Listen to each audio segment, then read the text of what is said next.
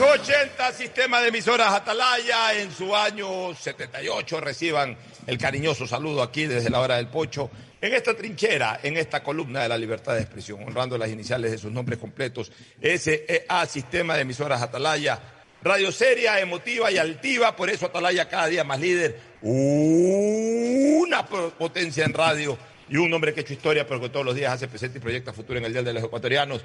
Estamos a 10 días, en el día 10, a 10 días del arranque de la Copa del Mundo Qatar 2022, que Ecuador haga el kickoff de la Copa del Mundo, o sea, el puntazo inicial. El 10 de noviembre es hoy, el 20 de noviembre en 10 días arranca la Copa del Mundo. Más cerca imposible. Estamos día de sota a una sota de días de inaugurar la Copa del Mundo 2022. El saludo de nuestros contertulios, hoy estamos con mesa completa. A propósito, a veces nos demoramos un poquito en la entrada porque estamos terminando de pulir ciertos criterios. Por eso nuestra cortina musical es un poquito más larga, pero igual es tan atractiva porque nos identifica tanto con el Ecuador esa canción que siempre eh, tomamos eh, como, como identificativa de nuestro programa. El saludo de Fernando Edmundo Flores Marín Farfloma, de Ricardo Ron Vélez Don Richard y de Cristina Yasmín Harp Andrade, la influencer número uno del turismo ecuatoriano. El saludo de todos ustedes. Primero, eh, Fernando Flores, a propósito la vamos a felicitar a Cristina después de que tengan la intervención inicial, porque el municipio de Guayaquil la ha tomado en cuenta como una de las principales influencias turísticas de este país y también de la ciudad. Pero comencemos con el saludo de Fernando Edmundo Flores Marín Ferfloma al país. Fernando, buenos días. Eh, buenos días con todos, buenos días Cristina, qué gusto tenerte nuevamente por acá. Buenos días Pocho, buenos días Ricardo. Eh, estoy leyendo detenidamente tu, tu libro, Cristina, poco a poco. Me, parece muy, muy interesante, realmente te felicito. Y, y, te felicito por el libro y te felicito por ese merecidísimo reconocimiento que te, que te están haciendo como una influencer del turismo. Realmente Tú eres una persona que ha dedicado su vida al gracias. turismo, a los viajes y ha hecho una extraordinaria labor promoviendo el Ecuador. Muchísimas gracias. Bueno, el saludo de don Ricardo Ron Vélez, don Richard. Muy buenos días, mi estimado. Ya re, re, reaparece, reaparece. ¿Cómo está tu señora madre? Eh, bueno, mi señora madre está ahorita en la unidad de cuidados intensivos todavía del Interhospital. Eh, Pero, aunque, no, aunque no lo crean, es la quinta vez que ingresa a la, a la unidad de cuidados o sea, intensivos en cuatro, en cuatro meses. Ah, sufrió un infarto primero, se salvó, después salió y tuvo una septicemia en la vesícula, Pero regresó. Médicos, ¿es o sea, mi mamá es de hierro, tiene 85 años, es impresionante su resistencia y su fortaleza. La, verdad que ha sido muy tierno verla a ella luchar con, por su vida. Yo quiero mandar un saludo muy, uh, muy fraterno al Hospital Interhospital, a los médicos, al doctor Casanelo, intensivista, al doctor Jorge Gutiérrez, médico clínico, médico de cabecera de mi mamá. La verdad que ha sido extraordinario el trabajo que ellos han despuntado. El Interhospital es un muy buen hospital. Y bueno, gracias a Dios también mi mamá tiene la cobertura de Seguro Salud y del IES también. Y por ende, pues, ella puede recibir todos los cuidados del caso. Ya te voy a preguntar de eso, no solamente como en este momento hijo de una persona que está ahí asilada y a quien le deseamos el más pronto restablecimiento, ojalá. Eh, eh, eh, es la quinta vez, dice. Es la quinta vez que ingresa a terapia vez, intensiva. En cuatro meses. En ya, cuatro es la meses. quinta vez y, y, y, y, ten la seguridad que, que, que, va a salir muy bien ella. Ojalá. Pues, va a salir muy bien ella.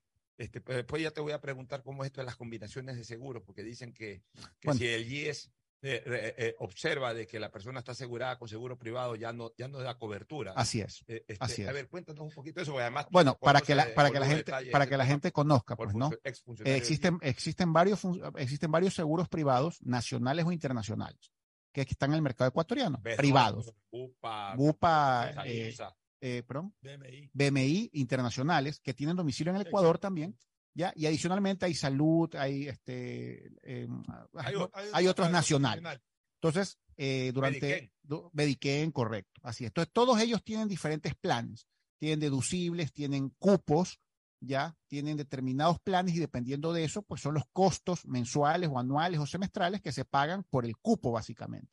Obviamente los internacionales comprenderán, tienen un poco más de cupo, pueden llegar hasta un millón de dólares y con atención en cualquier clínica del mundo, y obviamente los nacionales son con atenciones en clínicas nacionales y obviamente las clínicas adheridas a estos seguros nacionales e internacionales también tienen tarifas especiales para dichos seguros. Es un negocio, digamos, común y corriente en el mercado ecuatoriano.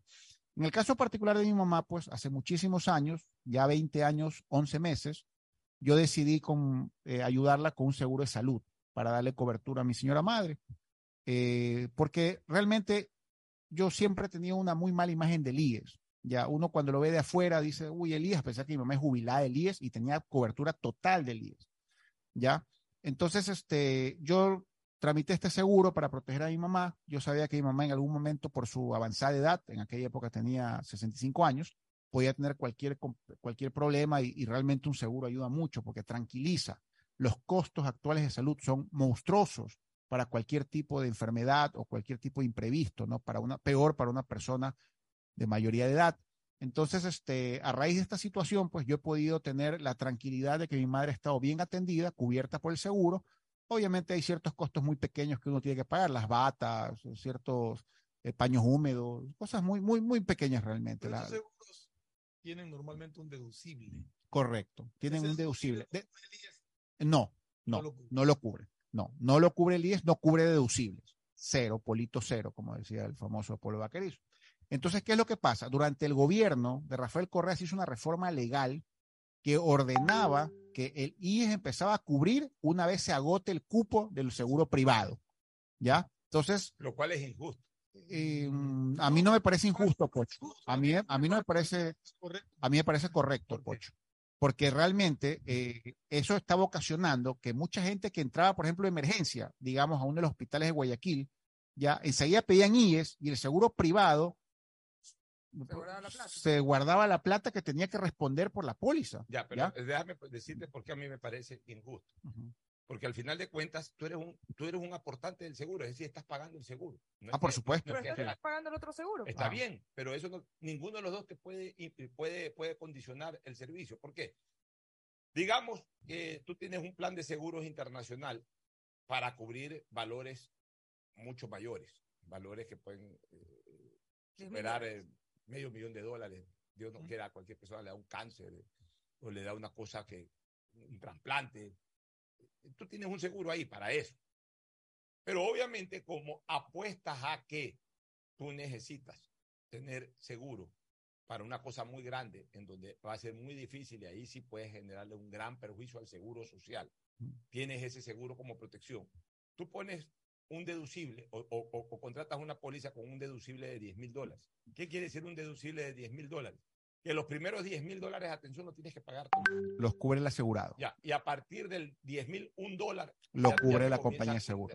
Los deducibles son negociables, hay de 2 mil, 0, 5 mil, 10 mil, dependiendo de la póliza. Tengo, tengo, tengo una dificultad, una complicación, una necesidad de atención de salud que me valga hasta 10 mil dólares o menos de 10 mil dólares, no voy a ocupar la póliza de seguro internacional. La póliza de seguro internacional la voy a ocupar en el momento que me cueste arriba de Pero es que ahí a lo que tú entras y entras por emergencia por el seguro social. ¿Cómo eh, entras por emergencia? No. No, o sea, no. Aunque entres por emergencia, Fernando, la, la, normativa eh, vigente establece que primero tiene, así haya deducible. así haya deducible, primero tienes que agotar el cupo de tu seguro privado, internacional o nacional. Pero, perdón, o sea, ahí sí ya voy a estar de acuerdo. Pero por favor, pues. Yo tengo un deducible de 20 mil dólares en una póliza internacional. Y tienes que operar. Tengo que operarme por 10 mil dólares. Eh, o sea, ¿Quién paga? ¿El seguro? Pues tiene que pagar. No, la norma no dice eso. La norma no dice eso. O sea, yo estoy pagando seguro. Porque, a ver, ¿qué pasa si al contrario?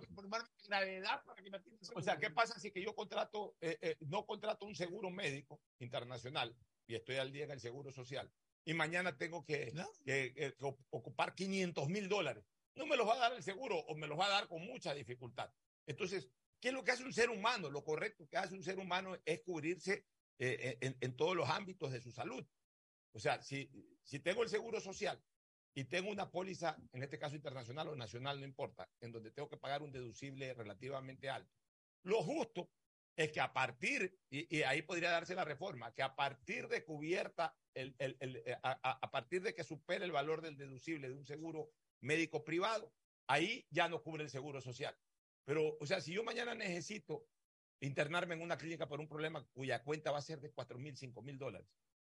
O sea, a pesar de que yo pago el seguro social, me cuesta a mí, pues, de mi bolsillo. O sea, lo uno, lo otro, lo, el seguro social que lo estoy pagando no voy a tener. Y si, y, y si, y, si, y, y, no lo voy a tener porque tengo una póliza internacional, en este caso. Pero la póliza internacional tampoco me cubre porque, porque tiene que ser sobre el deducible. Entonces quedo, quedo sin seguro. Esto en el fondo me, parece correcto.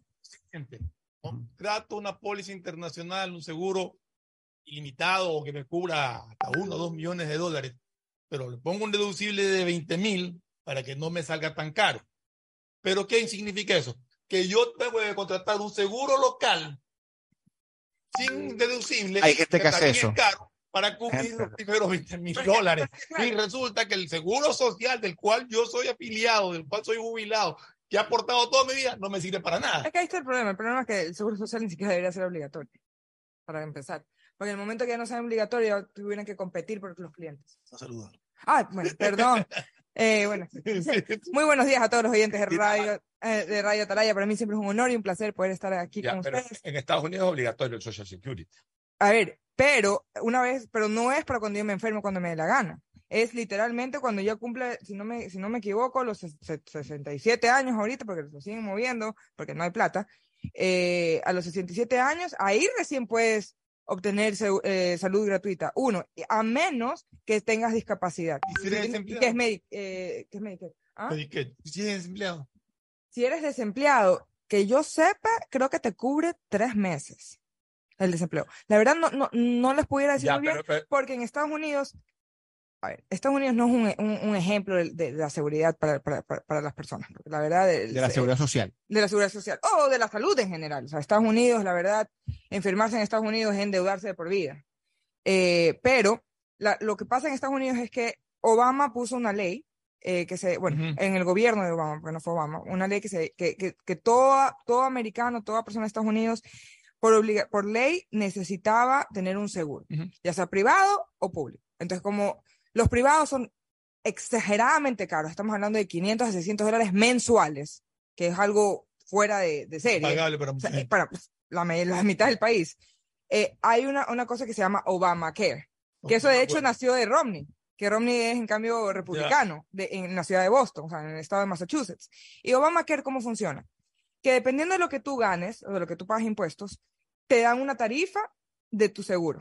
O sea, por ejemplo, yo cuando estaba desempleada en Estados Unidos tenía que pagar 80 no dólares. No tarifa fija, sino que va de acuerdo a tus ingresos. Exacto. Entonces, si vas a hacer Obamacare. Claro. Entonces, por ejemplo, en mi caso, cuando yo estaba desempleada, el Obamacare a mí me costaba creo que 80 dólares o 70 dólares. Cuando yo ya estuve empleada, ya me subió a 200 dólares o a 150. Entonces, dependiendo de tus ingresos, pero hay hasta un límite. ¿Para qué sirve el Obamacare? Para las personas que no pueden pagar 500, 600 dólares mensuales. Es una opción del Estado. hay un cupo mínimo o atenciones establecidas. eso es lo bueno en Estados Unidos. En Estados Unidos los, los, seguros no te pueden, ya no te pueden decir, por ejemplo, como pasa acá en este no en Ecuador, la existencia ni nada de eso. Y una vez que tú te enfermes, hasta que te mueras, el seguro tiene que cubrir tus gastos. Entonces, eh, no es como acá que es un año, dos años, cinco, cinco años, lo que sea, que te, que o un millón de dólares. O persistencias cardíacas o persistencias de cáncer. No te pueden. no te lo responden. No pueden, y la razón es porque es una obliga eh, porque eres, o sea, estás obligado a coger un seguro. Entonces, al momento que te están obligando a coger un seguro por ley, la, la, la, la aseguradora no te puede decir no te puedo aceptar. Bueno, las aseguradoras internacionales en el Ecuador sí te ponen persistencia. Pero porque, porque estábamos vendiéndole a ecuatorianos. Correcto. Porque si le está vendiendo a un gringo, no le puede hacer eso. Yo tengo un amigo que tuvo un problema de cáncer y de seguro no lo quiso coger después en temas de cáncer.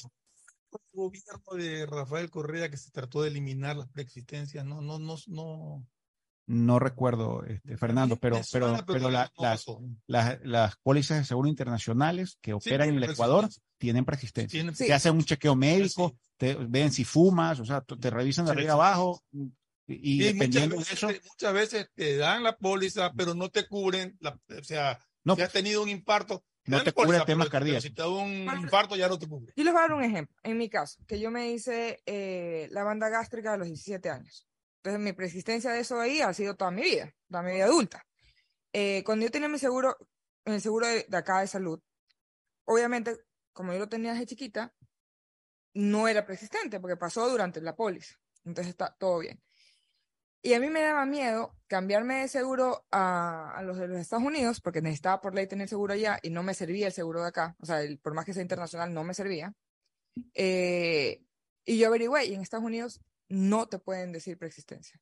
O sea, para nada. No existen existencias en este dominio. Entonces, lo que pasa es que, obviamente, al ellos estar mm, eh, manejando, digamos, seguro en Latinoamérica o seguro en Ecuador, se rigen a, las leyes locales. Entonces, obviamente, no van a coger lo que les perjudica allá y hacerlo válido acá si acá no es un requerimiento. O sea, a nivel internacional las aplican donde pueden aplicar. Ya, pero en todo caso, para otra vez enfocarnos en el, en el tema que estábamos hablando, Ricardo, en, en si una persona aquí tiene una póliza de seguro privada. privada, sea internacional o local, no puede acceder al servicio del seguro social. No puede acceder al IES para que le cure el deducible, no puede. Eh, la norma establecida ah, lo impide, lo prohíbe. Y si yo voy a una al IES a que me atiendan, yo tengo seguro privado, por decirte algo, mm. pero no lo anuncio, voy al IES que me atienda. Bueno, eso, eso pasa en la práctica, Fernando. Claro. O sea, es posible. Ya, y también quiero decir, y, también quiero decirte que si tú entras en emergencia en un hospital y, ocultas la información del seguro privado, nacional o internacional, y dices, no, soy jubilado del IES, te cogen como jubilado del IES, pero el problema es si se detecta posteriormente, pues, ¿no? Ya, pero a ver, pero en una emergencia no, pues. Una emergencia tiene la obligación de atender. No, no me refiero a la atención, la atención te la van a dar, me refiero a que se detecta posteriormente. Ya, y, tú puedes, tú tenías un seguro privado. y tú puedes como asegurado, ok, no atención médica, digamos, de hospitalización y todo, pero tú sí puedes acceder a ciertas cosas, eh, a medicina o a chequeos médicos, eso sí, pues, en el Seguro Social. Ah, claro, eso sí. A medicina es difícil, pero atención médica sí. Atención médica, o sea, claro, como jubilado, claro, como afiliado jubilado. O sea, aunque tengas ahí este seguro, privado. Sí, no. O sea, el, problema es seguro, que es consulta externa, eso sí. El seguro privado, el problema es con la atención externa de los, de los acreditados al IES. Pero dentro del IES no hay ningún inconveniente. Tú vas y te haces atender en los hospitales del IES, así tengas seguro privado, no hay ninguna limitación. Ni te preguntan nada, a nadie le interesa. tú, acreditas, tú acreditas tu calidad de afiliado y de jubilado y te metes al Teodoro, te metes al Hospital de los Ceibos, te metes a cualquiera. A cualquier hospital. Y nadie te pregunta si tienes póliza privada.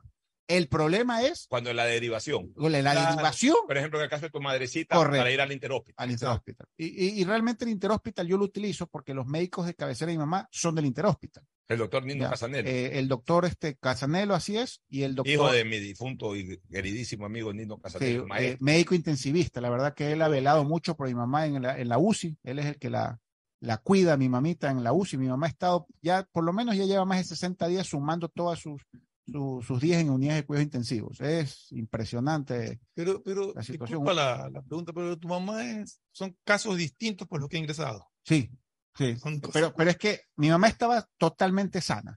Le dio el infarto, mi mamá no tiene el menor vestigio de tema cardiológico. Lo que pasa es que mi mamá es diabética hace 40 años ah. y los médicos me explicaron que la diabetes, o sea, lamentablemente, por más que ella se haya cuidado, haya mantenido los niveles, gradualmente empieza a, afectar, las arterias. Así es. Las, arterias coronarias. Es increíble. Tuvieron que ponerle cuatro stents y le salvaron la vida. Es increíble. Yo le he llevado al sacerdote dos veces a mi mamá. La extremunción. Ya la extremunción. Dos veces, no una, dos. Oye, escucha. Ya, pero la, con la primera vez liberó todos los pecados, ya la segunda vez ya. Igual le llegó la segunda vez, pero quiero contar esta anécdota porque es muy importante. A veces la gente cree que el sacerdote es para, es para eliminar ya, casi para despedir a una persona, pero las dos visitas del sacerdote le dieron más fuerza a mi mamá. Es más, el sacerdote salió y me dijo a mí, no se preocupe, que va a salir de Es que por eso Concilio Vaticano II, le no, A veces la visita del sacerdote puede ser buena para le da, le da un empuje a la... ver, el Concilio Vaticano II le, eh, eh, le, cambió el nombre a ese sacramento, porque ese es un sacramento. Unción, ya de los siete sacramentos. Eh, antes se llamaba extrema unción, o sea, extrema, ya en el extremo de tu vida te, te, ponían los, los óleos y, y, y, te despedían prácticamente de la vida.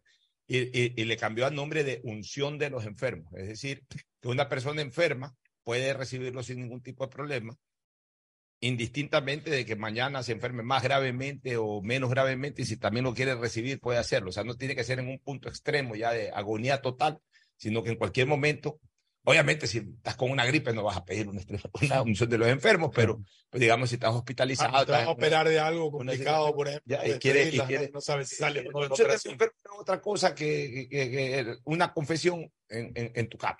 A la larga es eso y ahí te ponen igual los óleos que es el equivalente a cuando el sacerdote, cuando está en, el confesionario, te hace la bendición este, a través de la ventanilla esa eh, que hay entre la persona que se confiesa y el confesador. Este, confesionario. así es.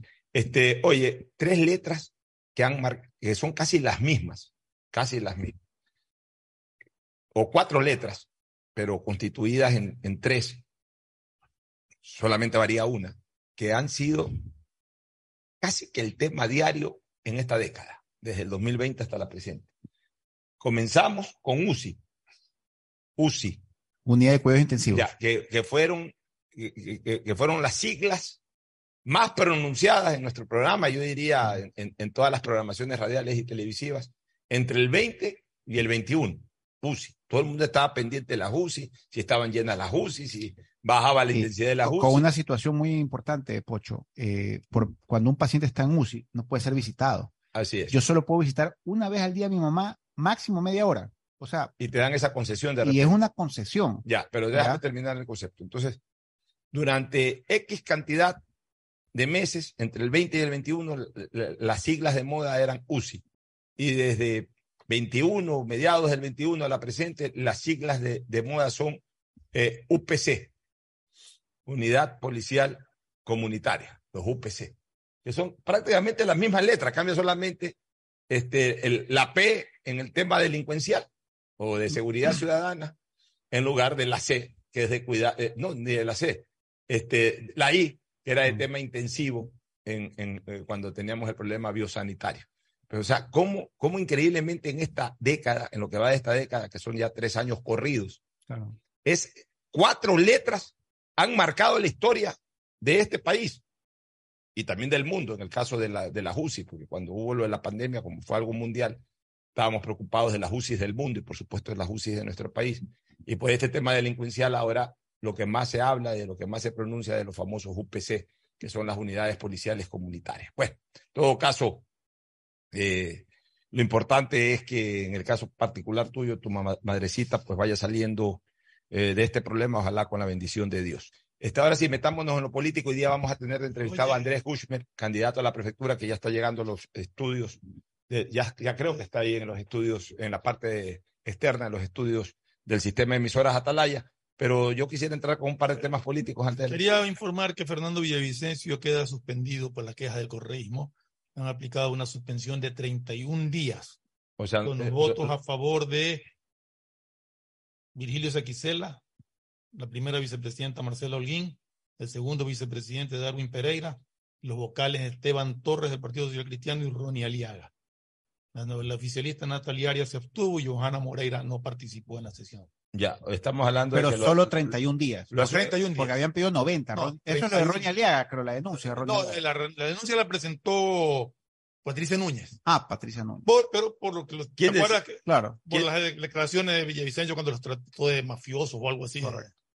Yo lo único que digo es una cosa, señores. Cada día me, me da más asco siquiera pensar en la posibilidad de regresar al Congreso o a la Asamblea.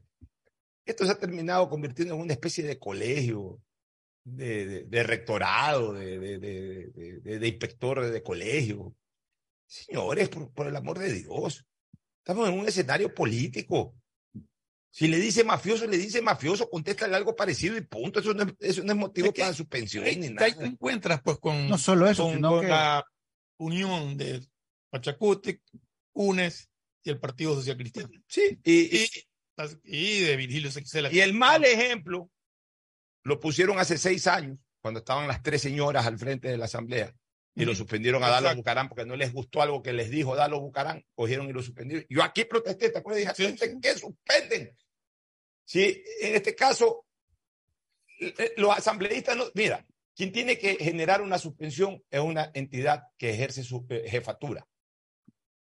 Los asambleístas no son empleados ni del CAL, ni del CAL, ni del presidente de la Asamblea. Los asambleístas son absolutamente autónomos, son mandatarios, son 137 mandatarios. Al menos así funcionaba antes. Hay causales puntuales a través del cual existe autodepuración de la Asamblea cuando un asambleísta, incumpliendo normas constitucionales, incurre en causales de destitución, que eso es otra cosa. Para eso antes había un comité de ética que justamente evaluaba cuando había una denuncia de coimas, de este tipo de cosas, o de tráfico de influencia, etcétera, y podía en ese momento plantear además al Pleno la expulsión del cargo o la destitución del cargo del mandatario. Pero ahora resulta que porque te miro mal, alguien te denuncia y el CAL, cinco o seis personas deciden suspender a una persona elegida por el pueblo. O sea, realmente. Ocho, a mí lo que me da pena es que todo esto que está pasando, primero han convertido la Asamblea en un campo de batalla de rencores, rencillas, venganzas, y, eso no le importa al pueblo ecuatoriano. La gente quiere otras cosas, quiere nuevas leyes, reformas, eh, garantizar procesos, etcétera, etcétera. Y, lamentablemente nuestros asambleístas están preocupados en cosas que realmente a la gente no les interesa. Eso es lo que a mí me duele profundamente. Bueno, yo te voy a decir dos cosas, Alfonso. La primera es Ah, no le dices papá. No, no, me tiene prohibido decirle papá en el, programa de radio. no, sabía. Le tengo que decir Alfonso. Eh, bueno, lo primero es que yo creo que al contrario, ver el circo que tenemos de, de, asamblea nos tiene que empujar a nosotros a querer cambiar eso. Yo, de hecho, cada vez, antes decía que yo quería ser presidenta, hoy digo quiero ser asambleísta porque los verdaderos cambios vienen desde la Asamblea. Ahí es donde se hacen las leyes, ahí es donde se puede generar un verdadero cambio y donde de verdad se puede denunciar a tanto corrupto que nos tiene viviendo en un país de miseria. Para comenzar ahí. Y segundo, yo creo que sí es importante decir a las personas, en este caso, corregir a la gente cuando ofende, porque por más que uno sea un, eh, un adversario político, eso no da derecho a que uno pueda ofender y pueda decir lo que le dé la gana yo creo que también tenemos que ya tener gente preparada, educada y respetuosa en el Congreso o en la Asamblea en este caso. Eh, de hecho, por ejemplo, en Estados Unidos hubo un problema así cuando a una chica Cortés, una asamblea, a una congresista Cortés, otro le dijo perra y se hizo un gran escándalo porque eso no se, eso no se debería tratar así a las personas, no se debería ofender a las personas y verlo como algo normal. ¿Lo suspendieron? Eh, no sé, justo ahorita estaba averiguando si lo suspendieron, pero eh, se hizo un tema gigante y la gente y todo el mundo protestaba y todo el mundo quería verlo que, que tenga un castigo ese señor. Y eso que lo hizo afuera del Congreso. Pero otra cosa, que es lo que, lo que decía ustedes anteriormente, la, la, Asamblea ahorita tiene problemas más grandes que insultar a una persona. Entonces, en vez de andar viendo si castigan o no castigan a alguien que usa o no usa una palabra, que castiguen a las personas que nos están matando y que nos están prohibiendo generar ingresos, porque gracias a tanto delincuente que hay suelto, hoy, bueno, desde ayer ya no, pero anteriormente los restaurantes o muchos lugares, muchos comerciales, tenían que estar cerrados por el toque de queda. Pero si queremos y es encontrar la raíz de esto, no está en los asambleístas, está en quien los postula, está en los partidos políticos que no les interesa mandar gente preparada a la asamblea, sino que mandan al que se les ocurre en cualquier momento. Yo le voy a decir algo, Fernando. No, no es culpa de los partidos políticos, es culpa del votante porque nosotros tenemos que coger responsabilidad. No, no, no. si nosotros le van a escoger eh, eh, entre 10 que ninguno vale, tiene por uno tiene que votar. ¿Por qué? Porque se lo pusieron los partidos políticos ahí. Ya, y en el caso del Consejo de Participación Ciudadana, donde lo pusieron los partidos políticos, la misma vaina. La misma el problema no es de la organización. Pero es que todo se politiza, pues, eh, pero, Tú sabes que todo sí, pero es que el problema no es de las organizaciones políticas, el problema es de que en nuestra ciudad. Es de las organizaciones políticas porque ellos no miran gente que no está preparada para esos cargos. A esto es a lo que me refiero. a ver, y digo una cosa, en el Consejo de Participación Ciudadana no hay jurisconsultos y no llegaron directamente por, eh, por participación directa. Es una vaina, Fernando. Ya es la sociedad ecuatoriana. ¿No ves este tema, Byron Castillo, cómo lo maneja la gente, la ciudadanía, con camisetas puestas? Y Perdón, oiga, para que vean la diferencia entre nuestros políticos y los políticos de Estados Unidos. Ayer no, no, lo, no, lo, no lo castigaron, se retiró. Por vergüenza, por vergüenza. Porque no se puede ofender a otra persona. Por más que sea una molestosa, un molestoso, un incompetente, uno no puede ofender porque primero va el respeto. A ver, vamos ahora con lo de la comparecencia de Carlos Pareja a Januseli. Ah, solamente Villavicencio dice que va a presentar una acción de protección, que para esas cosas, ¿no? No debería. No debería porque si está reglamentado. Sí. Pero en todo caso, ya sabes que ahora lo usan para todo. Sí, van a politizar eso. ¿Sabes qué? Yo de Fernando Villavicencio. quedar tranquilo. Me quedaría tranquilo y, usaría la, famosa frase: esto es un galardón a mi lucha. Lo dijo también. Punto. Ahí debería dejar. Porque más bien el presentar una acción de protección es darles importancia y, poner en una. elevar a un debate jurídico un tema que para mí es intrascendente.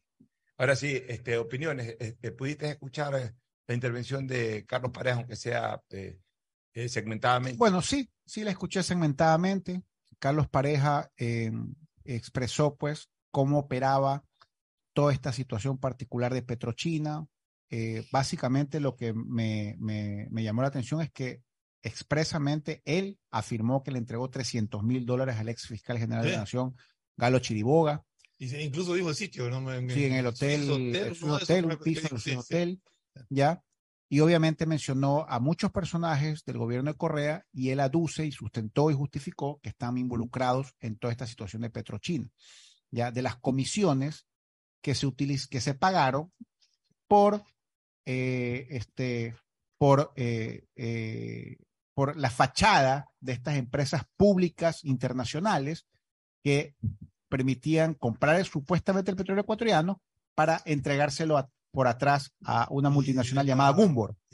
Y, Gumbor es la que pagaba. Ahora, yo sí. De, de los 181 millones de barriles de petróleo que habían entregado como garantía, que eran, cubrían Claro, aparte, aparte, aparte, él, dijo algunas cosas, él dijo algunas cosas interesantes. Y presentó unos documentos. Eh, él, él dijo una cosa importante, que el tema era inconstitucional porque la Constitución expresamente establecía que los bienes del Estado y, sus reservas naturales son inalienables. correcto. ¿ya? Ese punto es muy interesante. Eso, eso me atrajo mucho, Fernando, desde mi punto de vista jurídico, porque eso quería decir que como son inalienables, tú no podías eh, presentar esos recursos naturales como garantía, de, una, de un préstamo. ¿ya? Me pareció un tema muy interesante. Ahora, yo sí quiero decir algo que Carlos Pareja no dijo, ¿ya? Y que yo sí lo voy a decir, porque yo sí conozco el funcionamiento de esa situación, porque yo en algún momento participé indirectamente, pues, de, eh, en la empresa comercial, en la empresa pública EMCO, ¿ya? Entonces, ¿qué es lo que pasa? La ley orgánica de contratación pública vigente en el 2008 permite expresamente que el Estado ecuatoriano o las instituciones públicas puedan contratar directamente con entidades internacionales o empresas públicas de otros países. Lo dice la ley orgánica de contratación pública, no lo digo yo. Pero esta figura que se usó, que tengo, entonces, que tengo entendido que era prohibida, es una preventa de petróleo.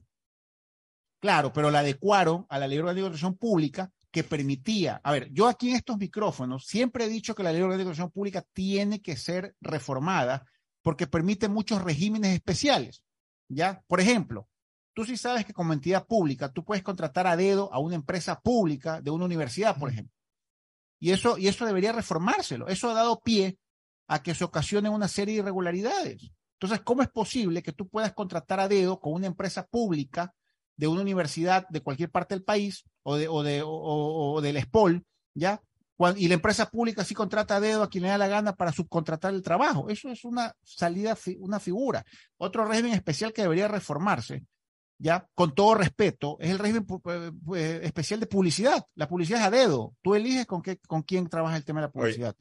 ¿Ya? Tercer cosa que debería reformarse. Tú no puedes contratar a dedo con una empresa pública internacional, que es el caso de Petrochina, de Unipec y de Petrotailandia. Pero la, pero la ley orgánica lo permite. Eso tiene que reformarse. Tiene que cambiar. ¿ya? La ley orgánica de tracción pública y el otro famoso régimen especial, el giro específico del negocio. Entonces viene Ecuador y ya, viene Petroecuador y dice, a ver, yo necesito cavar este hueco, pero como eso es giro específico del negocio, lo contrato a dedo. Esos son cuatro regímenes especiales que me he permitido explicar y que lo he dicho en estos micrófonos varias veces, que nadie los ha reformado y que todo el mundo ve para otro lado. Pero esos regímenes especiales permiten contratar a dedo a quien a mí me dé la gana, ya directamente, sin concurso, sin licitación, cualquier obra que yo considere como giro específico del negocio o cualquier obra que yo considere contratar a una empresa pública para que subcontrate un privado. Ese es el problema de la ley de organización pública. Lo, cierto, lo cierto, luego de esta intervención de Carlos Pareja Yanuselli en la Asamblea, es que se han determinado, o sea, se ha dicho, se ha delatado tres cosas. Primero, que el perjuicio en malos manejos, en manejos faltos totalmente de transparencia, ascendería a 5 mil millones de dólares. Cinco, ¿Saben lo que es 5 mil millones de dólares? Acaba de enloquecerse Estados Unidos con la rifa de la lotería de Miami, me parece, de 2.040 millones de dólares que se la ganó además una sola persona en California. Sí, increíble. una cosa increíble. Dos mil millones de dólares enloqueció al mundo por una, por una lotería. Bueno, la lotería petrolera del Ecuador ha generado riquezas malavidas de cerca de 5 mil millones de dólares, acorde a lo que denuncia el señor Carlos Pareja Yanuselli, ex ministro de Hidrocarburos y ex eh, presidente de, de Petroecuador. Uno. Dos, ha mencionado por lo menos 30 nombres de gente involucrada, por lo menos 30 nombres. Mencionó a los ministros de Finanzas, los delegados del Comité de Deuda de la Presidencia de la República, el decreto ejecutivo firmado por el presidente de la República que dio pie a que se inicien estos procedimientos. Y, lo más grave. Mencionó a lo, a lo, al Desemplades, porque la Secretaría de Planificación emitió informes positivos también al respecto. Y lo más grave, y lo más grave, Ricardo, a dos cancerberos, a dos cancerberos de la transparencia pública, como son los fiscales generales de la nación, pues. Y los contralores. y el contralor. cuales acusa de haberle entregado dinero. A uno de los cuales acusa haberle entregado una maleta de 300 mil dólares al inefable Galo Chiriboga, ya ni recuerdo el último apellido, el apellido materno del señor Galo Chiriboga, pero que increíblemente este hombre ha evadido absolutamente todos los procesos. Nadie lo toca. Nadie lo toca. Y en eso sí tengo que poner un reparo en la doctora Diana Salazar, no porque fue su jefe, no hay que tocarlo. Pues. Y Vaca Mancheno, que fue el primer fiscal puesto por el post-correísmo, pero cuando todavía eran todos parte del correísmo, apenas llegó Lenín Moreno, el famoso Consejo de Participación Ciudadana y Control Social, en esa época controlado totalmente por el correísmo, lo puso a Vaca Mancheno, que todo el mundo sabía que era uno de los abogados del expresidente Correa. O sea, así se manejó la cosa pública en este país. O sea, los dueños de la puerta de la corrupción eran los fiscales, que eran supuestamente los que tenían que controlar eso. Y por eso es que eh, encontramos muchos casos en esa época en que los que denunciaban iban presos y los denunciados se morían de risa. Como ocurrió con el propio Vicencio, con Clever Jiménez, al que le violaron la inmunidad parlamentaria, a pesar de que presentó una denuncia fiscalizadora, cual su función se la violaron para declararse la maliciosa y temeraria y para perseguirlo y, prácticamente poner los patitas en, los escondites. Patitas a los escondites. Y sacarlo de la asamblea. Y sacarlo de la asamblea, porque terminó hasta fuera de la asamblea, perdió su cargo de, asambleísta por presentar una denuncia. La verdad es que, y, y otra cosa grave que ayer dijo Pareja Yanuseli, que el expresidente Correa fue el que encabezó o el que lideró todo este entramado. Ya de ahí bueno, por algo están condenados de paso, pero en todo caso, ¿quién lo está diciendo? Lo está diciendo alguien que ha sido parte de ellos mismos. Yo sí quiero hacer una reflexión final, este, eh, Ricardo. Hay una famosa frase popular, un adagio, que viene lingüísticamente de otro lado porque se lo usa mucho en el Ecuador. ¿De dónde pecate mea? Significa de dónde salen las cosas. ¿De dónde? ¿De dónde? ¿De dónde pecate mea? Yo le pregunto, yo pregunto con todo respeto, pero también con toda frontalidad, señor presidente, señor expresidente Correa, ¿de dónde pecatemea vive usted? Algunos atláteres del correísmo hasta se burlan cuando el expresidente Gutiérrez sale ahí en un comisariato, en un supermercado. Con la guayusa. Ese hombre está trabajando, fue expresidente del Ecuador y está vendiendo guayusa. O sea, está produciendo la guayusa, envasando la guayusa, guayusa y él mismo vendiendo su producto. O sea, está trabajando. Es un emprendedor. Está generando empleo, pero al mismo tiempo está generando ingresos a, punta de trabajo, trabajando, caminando, yendo a un local, yendo a otro, como cualquier ecuatoriano que se dedica a vender productos. No sé si vive de la guayusa o no vive de la guayusa, pero por lo menos demuestra alguna fuente de ingreso que lo hace digno, porque es un hombre que todavía está joven y que trabaja. ¿Qué hace el señor Correa? Vive en Bélgica. ¿Qué hace en Bélgica? Es consultor de alguna empresa en Bélgica tiene algún negocio, un restaurante, una cafetería. ¿Qué hace en Bélgica? Que en, Bélgica no hay gastos, que en Europa es barato, es demasiado barato.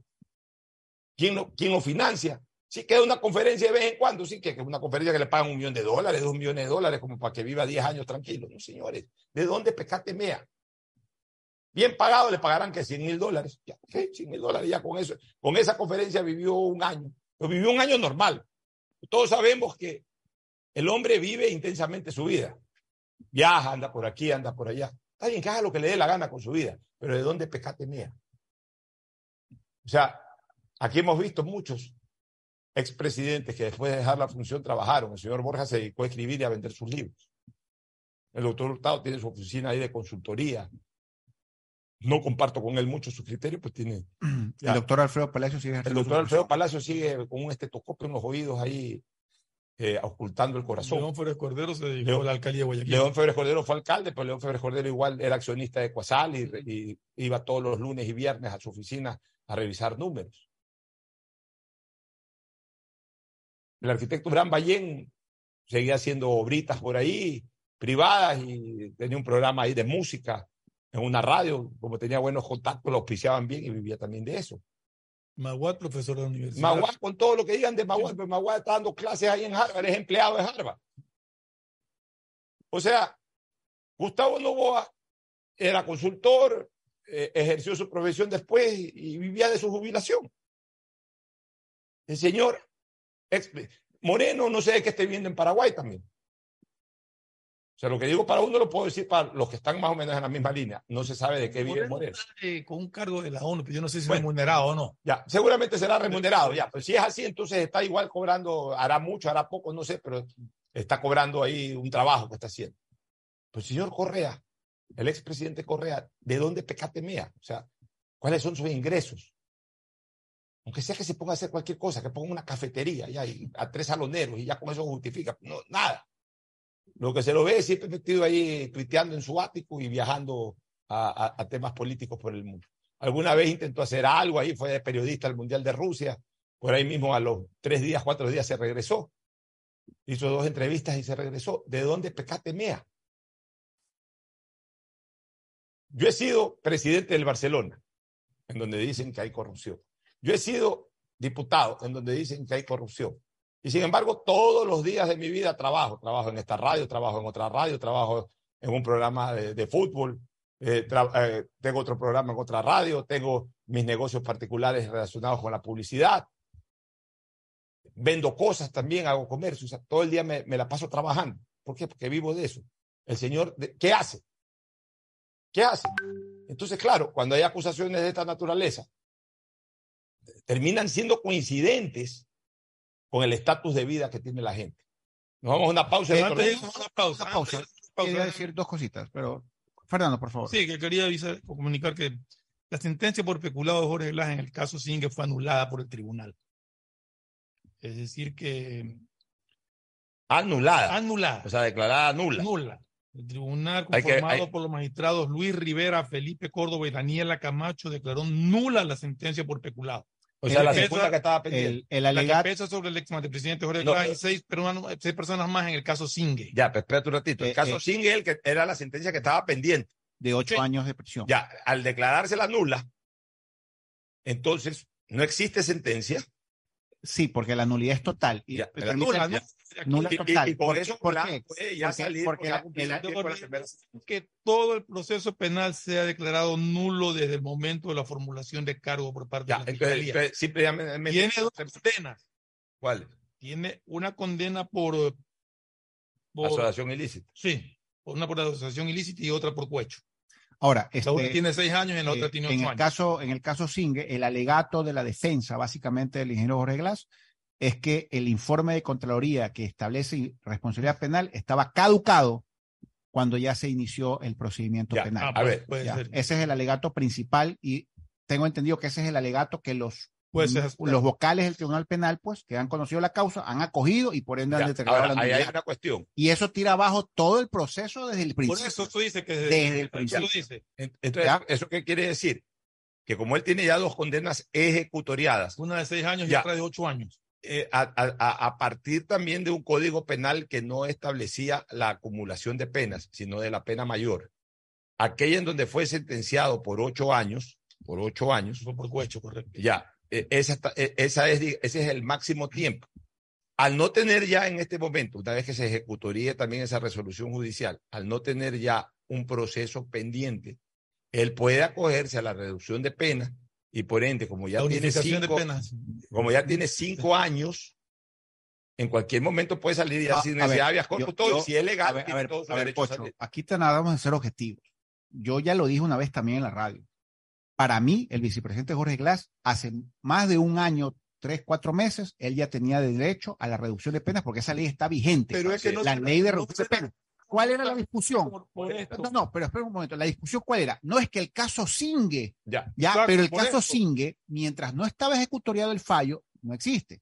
¿Ya? Ya, pues entonces, entonces para mí, como abogado, él, a pesar del caso Singue, peor con esto que ha pasado, con esto ya a pesar del caso Singue, él tenía legítimo derecho a acceder a la ley de reducción de penas desde hace un año, tres meses atrás. Ahí quedaron algunas dudas e por, el caso Singue, pero con esto de aquí ya queda. Ahora, en el caso, quería regresar, Pocho, antes de irnos a la pausa, rapidito, al, tema de lo de Carlos Pareja y Anunciarle para despedirnos yo quiero establecer que el perjuicio realmente para el Estado ecuatoriano en toda esta figura de Petrochina está en la bendita fórmula que establecía el precio del barril.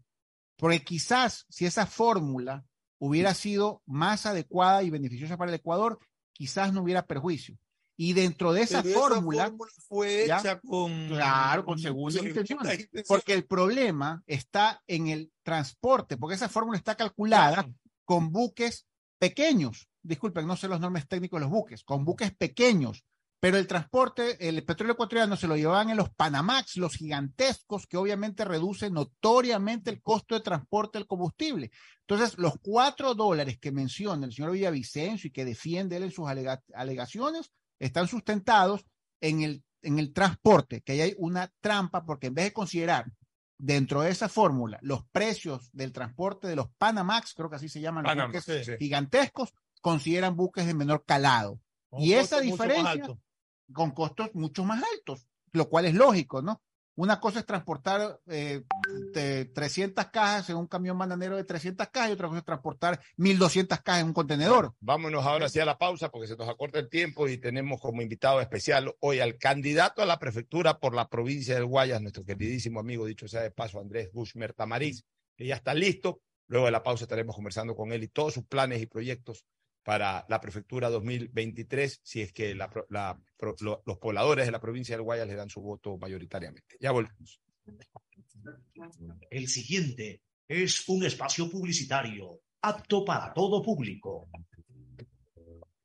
Ya llegó el nuevo iPhone a Claro y puede ser tuyo. Escoge tu modelo favorito, el iPhone 14, iPhone 14 Pro o el iPhone 14 Pro Max para usarlo con SIM física o eSIM. Y lo mejor de todo, cómpralo hasta en 24 cuotas. Ingresa ahora a claro.com.es o visita nuestros centros de atención a clientes. Más información en claro.com.es. Diseño, medicina, arquitectura, comercio, turismo, nutrición, literatura, computación, psicología, trabajo social, electricidad, agronomía, animación digital. La verdad es que tenemos tantas carreras que ofrecerte que no nos alcanzan en esta cuna. Ven a la Feria de Estudios de la UCSG y descúbrelas todas. Te esperamos este 5 de agosto, de 8 a 17 horas, en la avenida Carlos Julio Arosemena, kilómetro 1 y medio. Tenemos muchas sorpresas y beneficios para ti. Universidad Católica de Santiago de Guayaquil. Nuevas historias, nuevos líderes. Asunéis dentro y fuera de la cancha con Bet593.es. Diviértete y gana con pronósticos en tenis y miles de eventos deportivos. Bet593.es, sponsor oficial de la Federación Ecuatoriana de Tenis, con el respaldo de Lotería Nacional. Aplican condiciones y restricciones. Bet593.es. Lo viven ellos, lo juegas tú. Si la placa de tu vehículo termina en cero, realiza su revisión técnica vehicular durante todo el mes de noviembre. Paga la matrícula, separa un turno en el Centro de Matriculación Norte, vía Daule y Sur, en la avenida 25 de Julio. Los sábados, desde las 7 de la mañana hasta las 13 horas, en todos los centros. Y realiza tu revisión técnica vehicular. No lo olvides, todas las placas terminadas en cero realizan la revisión en noviembre. ATM, trabaja por tu movilidad. Autorización número 1138. CNE Elecciones 2020.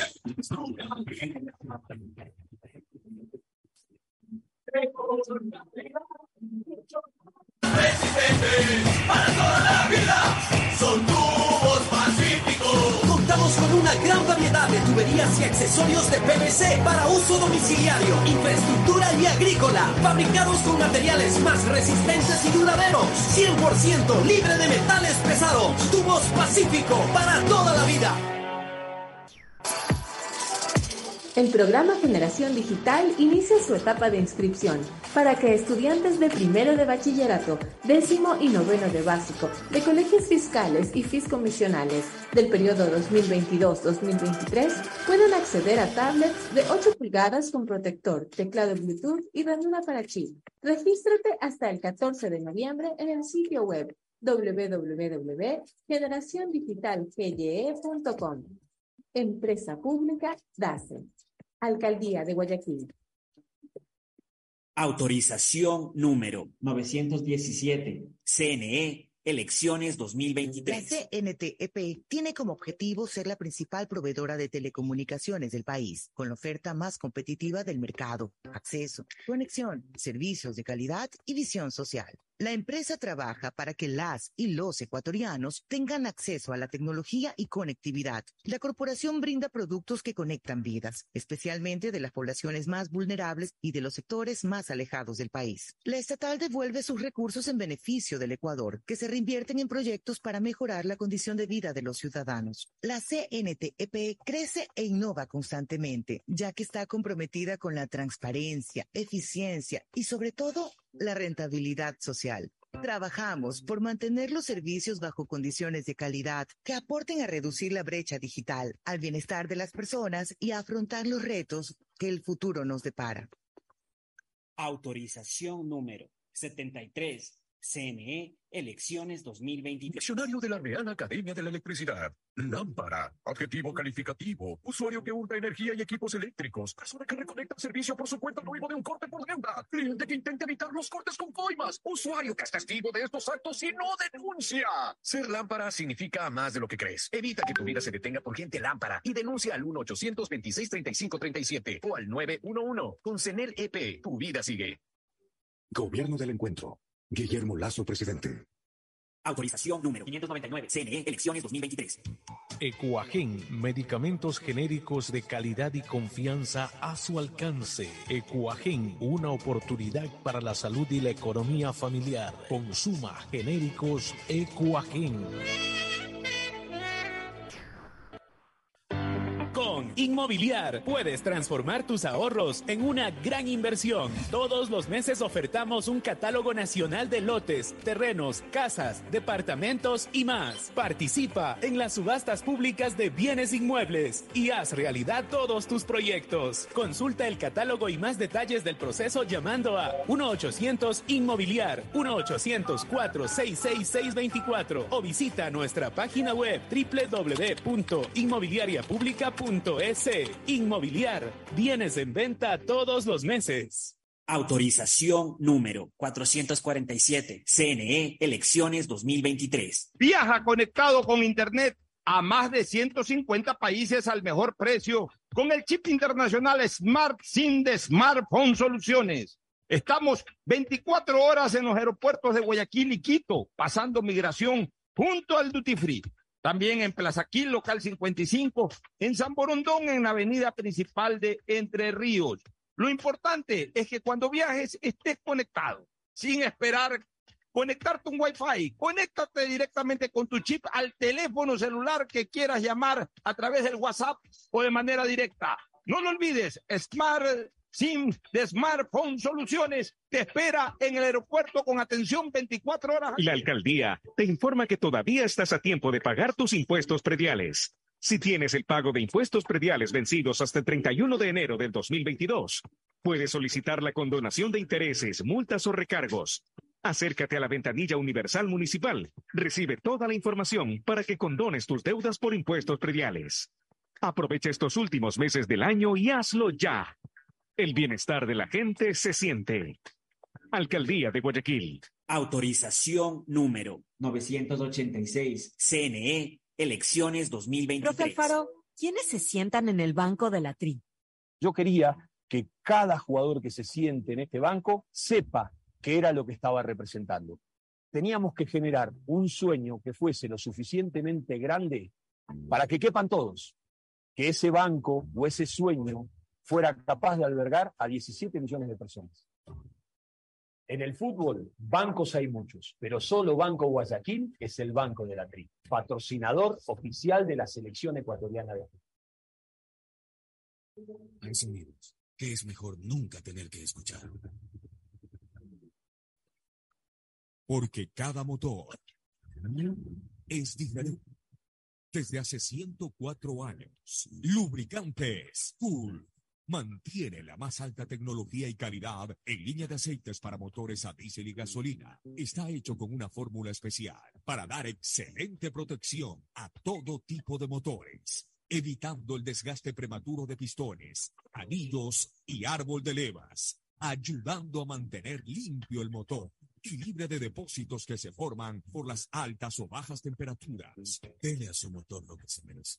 Lubricantes Cool, la más alta tecnología en lubricación. 104 años preservando la vida de su motor. Lubricantes Cool. Cool es más lubricante.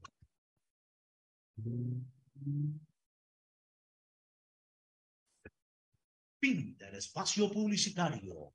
Usted está escuchando un programa de opinión, categoría O, apto para todo público.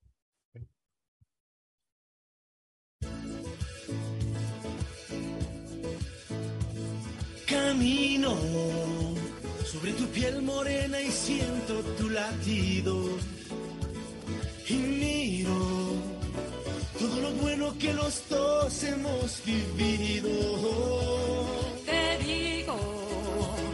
Hay razones para estar agradecido. Es lo que somos y lo que siempre hemos sido. Amigos, porque ganamos cuando mucho hemos perdido. Somos lo mismo, porque peleamos contra el mismo enemigo. Yo sigo hasta el final y tú siempre estás conmigo. Hemos caído, pero no nos han vencido. Yo soy ecuatoriano, sí señor, y tú eres mi Ecuador, Ecuador ecuatoriano, con un solo corazón. Eres mi alma ecuatoriana, soy tu sangre, tu color, somos dos enamorados, tú mi tierra, yo tu flor. Yo soy ecuatoriano, sí señor, mi Ecuador, Ecuador ecuatoriano, de luna, que de sol, porque canto ecuatoriano, porque soy el Ecuador, Ecuador ecuatoriano, tú mi vida, yo tu voz, yo soy ecuatoriano. se abrió el Muy bien, retornamos. Estábamos haciendo una antemesa, no sobremesa, sino una antemesa antes de la entrevista con Andrés Guzmán. ¿La, la política tiene estas anécdotas lindas o no? Tiene todo. Todas las cosas, todas las cosas en la vida igual generan anécdotas. Bienvenido, Andrés. Gracias, Pocho. acá a este Abrazo programa. muy grande a toda la A- mesa. Aparte de que eres protagonista político por ser candidato a la prefectura de Paso, eres un amigo muy querido y que to- toda la gente sabe pues cuánto aprecio nos tenemos mutuamente, así que es una entrevista además con mucha Que eso no condicione, por favor, No, no, no. como nunca. Yo sé que te lo tengo que decir porque si no dirán, ah, ya, pues es amigo de Pocho, dice No, ya. pero mira, yo tengo un estilo y, y- y para todos los candidatos. Cuando vienen acá, la idea es que el candidato transmita lo que va a hacer, no, no entrar en una polémica con el entrevistador, porque la idea es que el candidato se sienta cómodo y, y finalmente le diga a la audiencia lo que tiene Planes como planes y, y cómo los va a desarrollar, sin entrar en una confrontación, porque esa no es la idea, sino al contrario, que eh, los micrófonos de un programa, en este caso a la hora del pocho, sirvan para que eh, sirvan como vitrina o, o sirvan como canal de comunicación para, poder ustedes transmitir como candidatos y, y con todos, ¿ah? con todos. Y todos de aquí entran a, a veces un poquito tensos, pues se van súper cómodos. Y en tu caso, no has entrado tenso, pero no tienes por qué hacerlo y espero que te vayas muy cómodo luego de la entrevista. Siempre, siempre. A ver, Andrés. em- Padre, con Andrés nos conocemos todos. Qué bárbaro, una cosa, ya, Dios sí. mío. Que Yo lo, veía hacer goles al señor cuando era chiquito. Yo me sentaba así en la, en la vereda de Cristóbal mientras hacía goles. ¿Jugabas en Cristóbal? Claro, Ah, de padre de no, familia. no, de padre de familia. Ah, de padre de de familia, familia. claro. Y acá también este también hacía goles. Aquí tenemos una ¿Querés- disputa, querés- porque a Pocho, a Pocho lo han mal informado de mi calidad técnica, lamentablemente. Visto. ¿Ya? Hay un tal Tony Taleb que lo ha dedicado a, a de casi 80 años no pudo hacer el gol. No, eh, eh, pero te, hace un par de meses te vi hacer un golazo de cabeza ahí. En, Ah, bueno, Sí, a sí, ver, estuve, y aparte hay que darle un mérito a Ricardo Ron. Un mérito sobre todo a, a la edad que Ya sé tiene. a dónde va. No, no, no. Que se restableció de una fractura. Es decir, Ah, volver caramba. al fútbol después de una fractura es Para complicado psicológicamente. complicado. Yo me rompí los cruzados hace unos años eh, de, la, de la rodilla izquierda y, y pese a que estoy dado de alta, por decirlo así, eh, no me puedo quitar la rodillera. O sea, juego con bueno, además mentalmente Eh, pero es mental. Tachuela Alarcón me dice, sácate eso, me dice, sácate, y tú estás bien, pero... Sabes pero- que yo tuve el, el gusto de ser rival de Tachuela. Tachuela fue seleccionado Claro, sub-20 en el ecuatoriano. En, en- en el campeonato juvenil. En esa época era sub-19. ¿No jugó con Francesco, ¿no fue la época de Francesco? Sí, en el año 81. Claro. El medio campo de Ecuador era Tulio Quinteros, Tachuela. Gustavo Varas no estaba ahí, ¿no? No, no, Gustavo todavía no. Este, Gustavo era mucho más pelado. Yo del 81 tenía 15, Gustavo debe haber tenido 14, Tachuela ya tenía 18. Eh, no recuerdo, Gustavo Santillán me parece que era el otro volante. Eh, Tachuela era el 10 titular de la selección del Ecuador, Así es. sub-19, que jugó el Juventudes de América de Ecuador en el año 81. Luego se retiró porque se dedicó a estudiar medicina y ahí sí ya nos encontramos en la Facultad de Medicina. Yo inicié mis estudios universitarios como estudiante de medicina.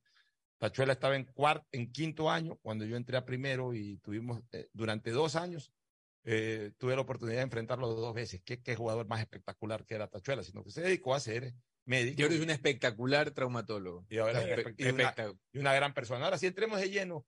¿Cómo así finalmente se tomó en primer lugar la decisión de participar por una tienda política distinta a la que llegaste a la concejalía de Guayaquil? A ver, esa es una pregunta buenísima porque, porque aparte contesta un montón de otras inquietudes de que están motivadas al por qué te fuiste, básicamente.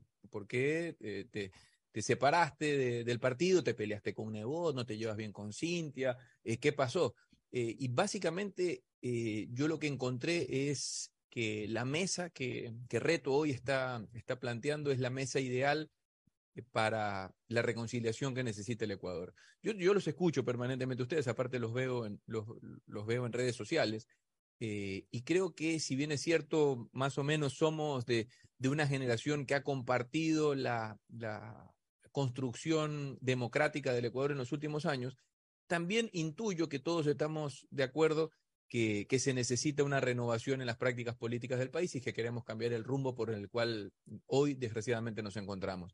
Y cuando mis amigos, eh, que es curioso porque eso es lo maravilloso de reto, alguien dirá, ah, claro, de ley son todos panas de Wismer, todos piensan igual, créanme que es lo más bacán del mundo que puedas conformar una mesa eh, eh, que, desarrolle y, que tenga en mente un proyecto político como este cuando no pensamos iguales.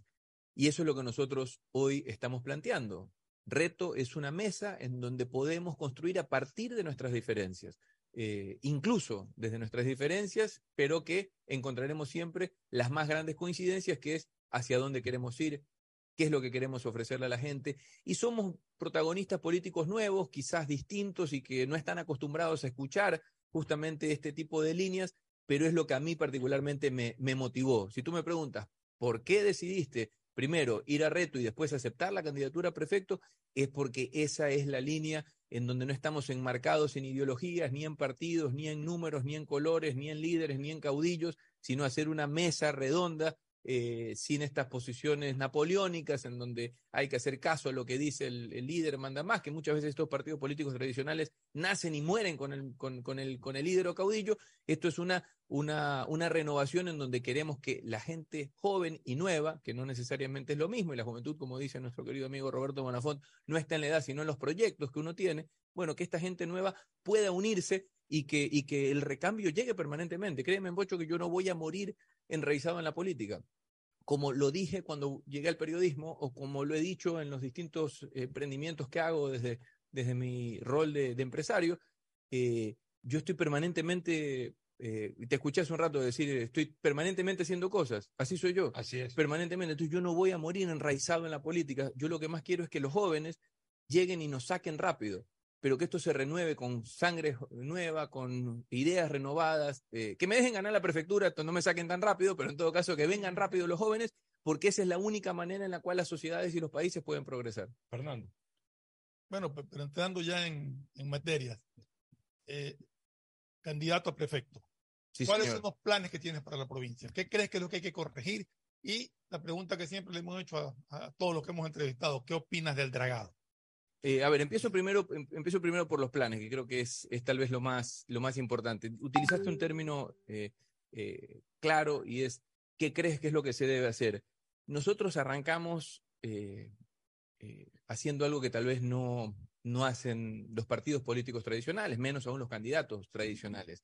Y es que nosotros lo primero que hicimos es recorrer la provincia, todos los cantones de la provincia, mediante una mecánica, un método que, que Reto trajo y, que después, eh, debo decir, lo vi en otros partidos, eh, lo vi a Pavel Muñoz dos meses después hacer lo mismo en Quito, y créeme que eso tampoco lo dicen los partidos políticos tradicionales o los candidatos tradicionales, a mí no me, no, me importa, yo no soy, no, no somos estos celosos de, oye, yo lo hice primero, yo lo que digo es, si lo van a hacer, que lo hagan, lo hagan bien, pero después cumplan lo, que están haciendo. Y estas mecánicas lo que nos permitió, que fueron mesas de trabajo en todos los cantones con más de 5.000 guayacenses, es, no es lo que nosotros creemos, sino lo que la gente realmente eh, necesita en cada, uno, en cada uno de sus barrios, parroquias, eh, cantones y obviamente en toda la provincia.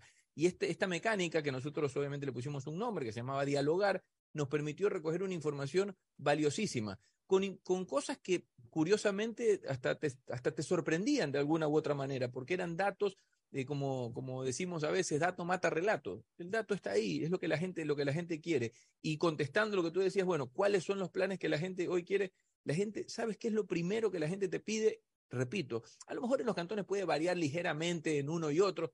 Lo primero que la gente quiere es honestidad en los gobernantes por encima de cualquier otra cosa. Es lo primero que te dicen. Queremos honestidad, queremos recuperar la confianza porque no creemos en nada. Mm, pero un montón de personas me dicen, don Andrés, ¿por qué se mete la política, don Andrés? Me dicen, son todos iguales, papá, esto, es no hay componte, don Andrés, en esto, no sé qué. Primero quieren recuperar eso. Segundo, quieren tranquilidad. Quieren combatir a la delincuencia. Eso es fundamental. Y tercero, quieren trabajo. O sea, es, esas son las tres, las, las tres prioridades que dan. Después viene salud, educación, caminos vecinales o vías, y por último, por último, mira que sería más fácil para mí decir lo contrario, por último, el deporte y la recreación. Ese es el orden de prioridades que la gente en la provincia le ha dado y es en donde nosotros nos vamos a enfocar. ¿Qué es lo que vamos a hacer? Una prefectura transparente, honesta, digital, una, una prefectura moderna, no inventada, sino tomando ya eh, otros ejemplos que se eh, vienen realizando de manera exitosa en otras gobernaciones, prefecturas, municipios y estados de, primer mundo, en donde el ciudadano no solamente tiene un contacto directo con su gobernante, sino que además el ciudadano puede saber qué es lo que está haciendo su prefectura, su municipio o su gobierno. ¿Cómo? Con un celular. Y que realmente de verdad no solamente sepan, así como hoy, si tienes que pedir un Uber, a lo mejor ya sabes en qué carro viene, qué placas tiene, qué colores, cómo se llama el chofer, qué cédula tiene y qué número de teléfono. Y hasta por dónde va recorriendo. Y hasta por dónde va recorriendo. Bueno, sí quiero saber qué es lo que van a contratar, cómo van a contratar, por, en, qué estado está la obra, e incluso podríamos ir algunos pasos más atrás, que esto también es una historia real. Estoy lleno de historias reales porque imagínense, recorriendo la provincia, estás permanentemente escuchando cosas y don Andrés, aquí vinieron a hacer un camino vecinal. ¿Sabe dónde lo hicieron? En un lugar en donde no entra nadie. No entra nadie, dice don Andrés. En cambio, por aquí que entran y salen niños al colegio, que por aquí entran y, salimos para nuestro trabajo, que por aquí entran y salen a recoger eh, producción agrícola. No lo hicieron. ¿Y, por, y, y la pregunta fue, ¿y por qué no lo hicieron? No sabemos, Andrés, no a lo mejor, no sé, pues eh, eh, esas tierras serán de alguien en particular, pero, pero esto, esto no, lo comprendemos y estamos pidiendo este camino hace 18 años.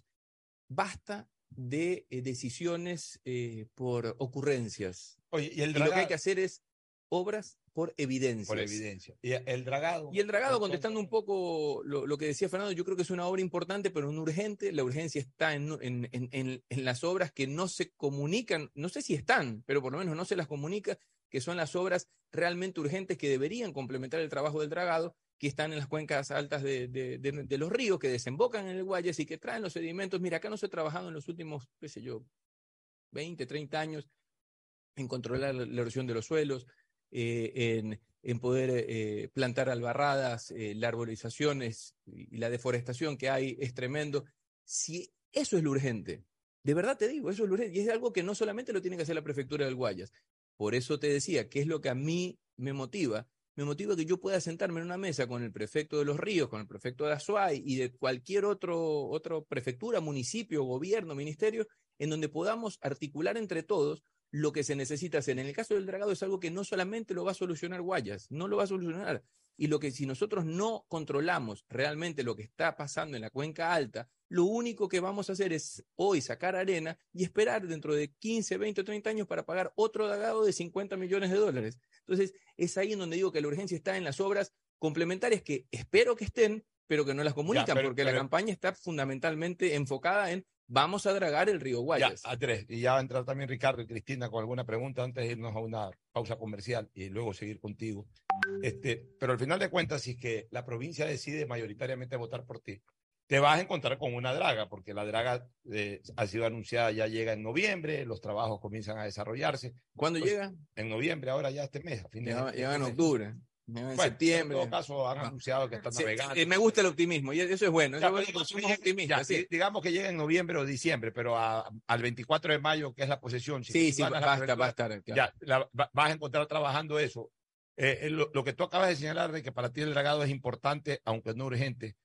¿Qué significa? ¿De que pararían los trabajos de esa No. draga y revisarías lo otro? No, ¿O lo- sigue trabajando la draga y te metes en lo otro? Acá creo que a la, a la administración pública en muchos sectores lo que le falta es una, una evaluación de los proyectos. No te imaginas la cantidad de cosas eh, que, que hemos encontrado y que de verdad he aprendido. Proyectos gigantescos, no de decenas de millones de dólares, centenares de millones de dólares que se han invertido a nivel de gobierno, estado, prefectura o municipios, en donde a lo mejor de manera articulada han invertido y que están tirados. Y que a lo mejor se los hizo para hacerlos y después el perro se muere de hambre porque no hay nadie quien, quien, quien le dé de comer o le dé agua. Y está ahí un elefante blanco de los muchos que sabemos que existen.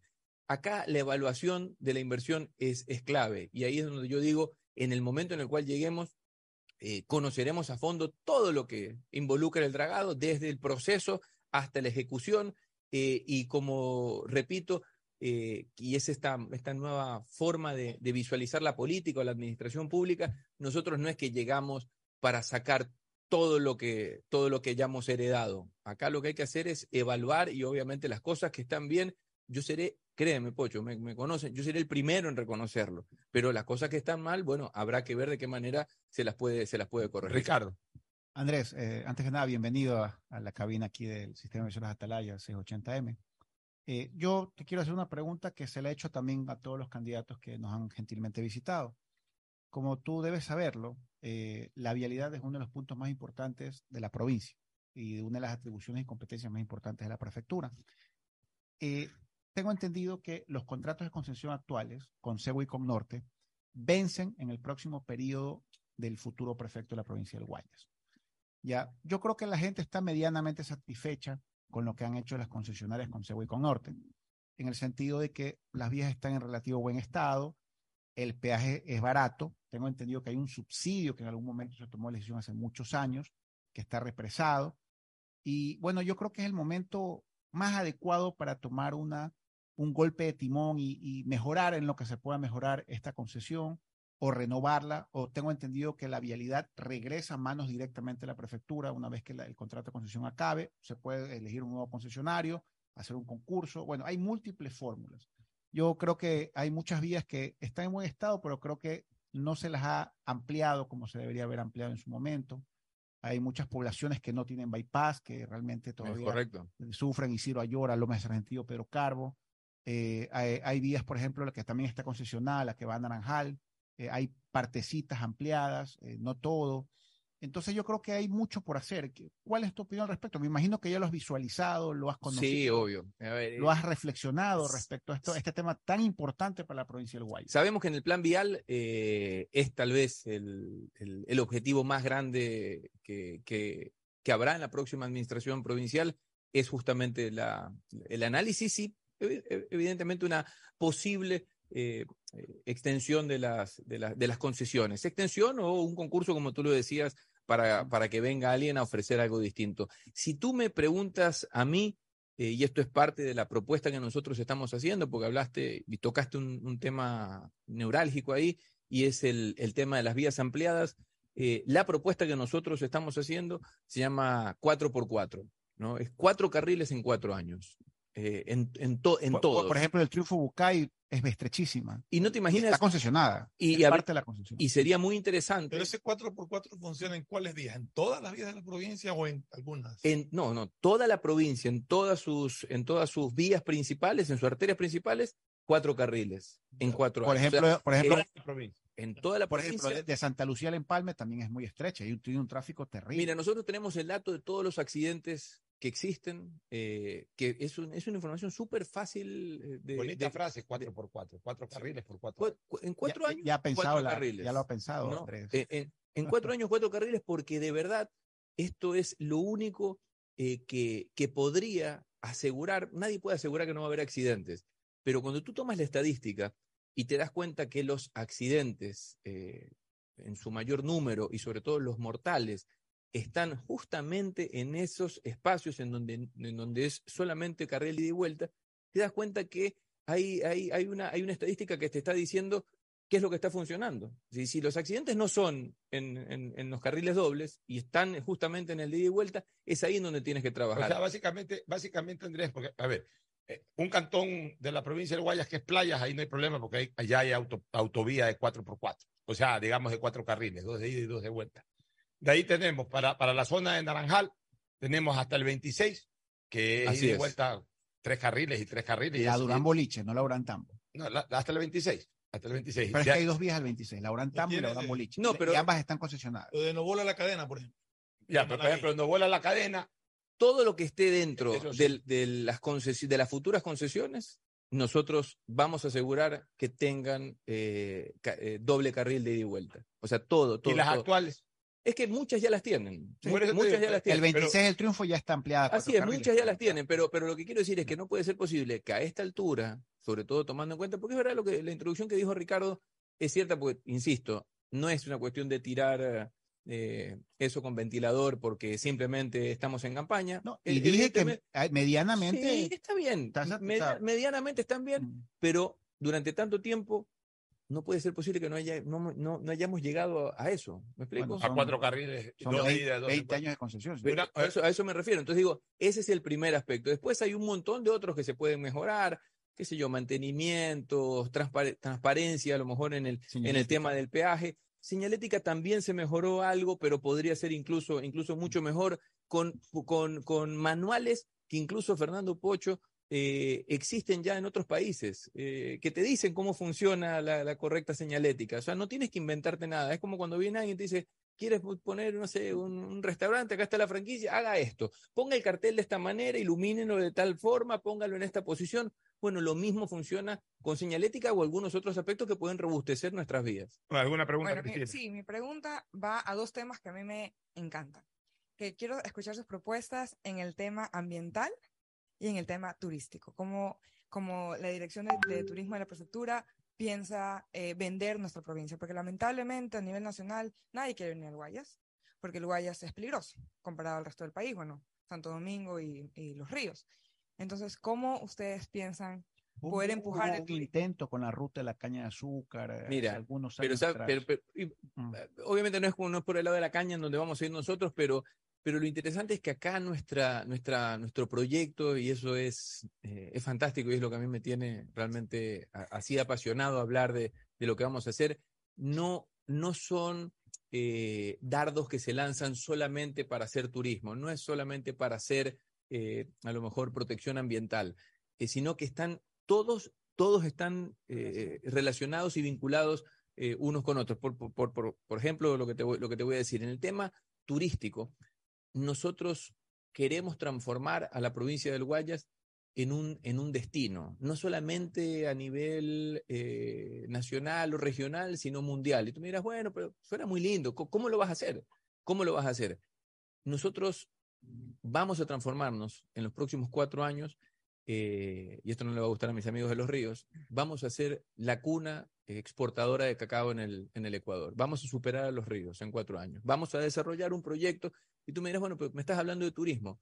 ¿Por qué? Porque vamos a crear una historia. Para traer turismo hay que crear historias, ¿ya? Eh, y aquí también cuando lo escuchaba Pocho hablar de la publicidad, y cuando somos periodistas somos contadores de historias. Y vamos a desarrollar que el mundo podrá pelearse, suizos, franceses, daneses, holandeses, todos los que hacen chocolate en el mundo, que se peleen quién hace el mejor chocolate. Lo que no se pueden pelear es dónde sale el mejor cacao. Y el cacao sale de aquí.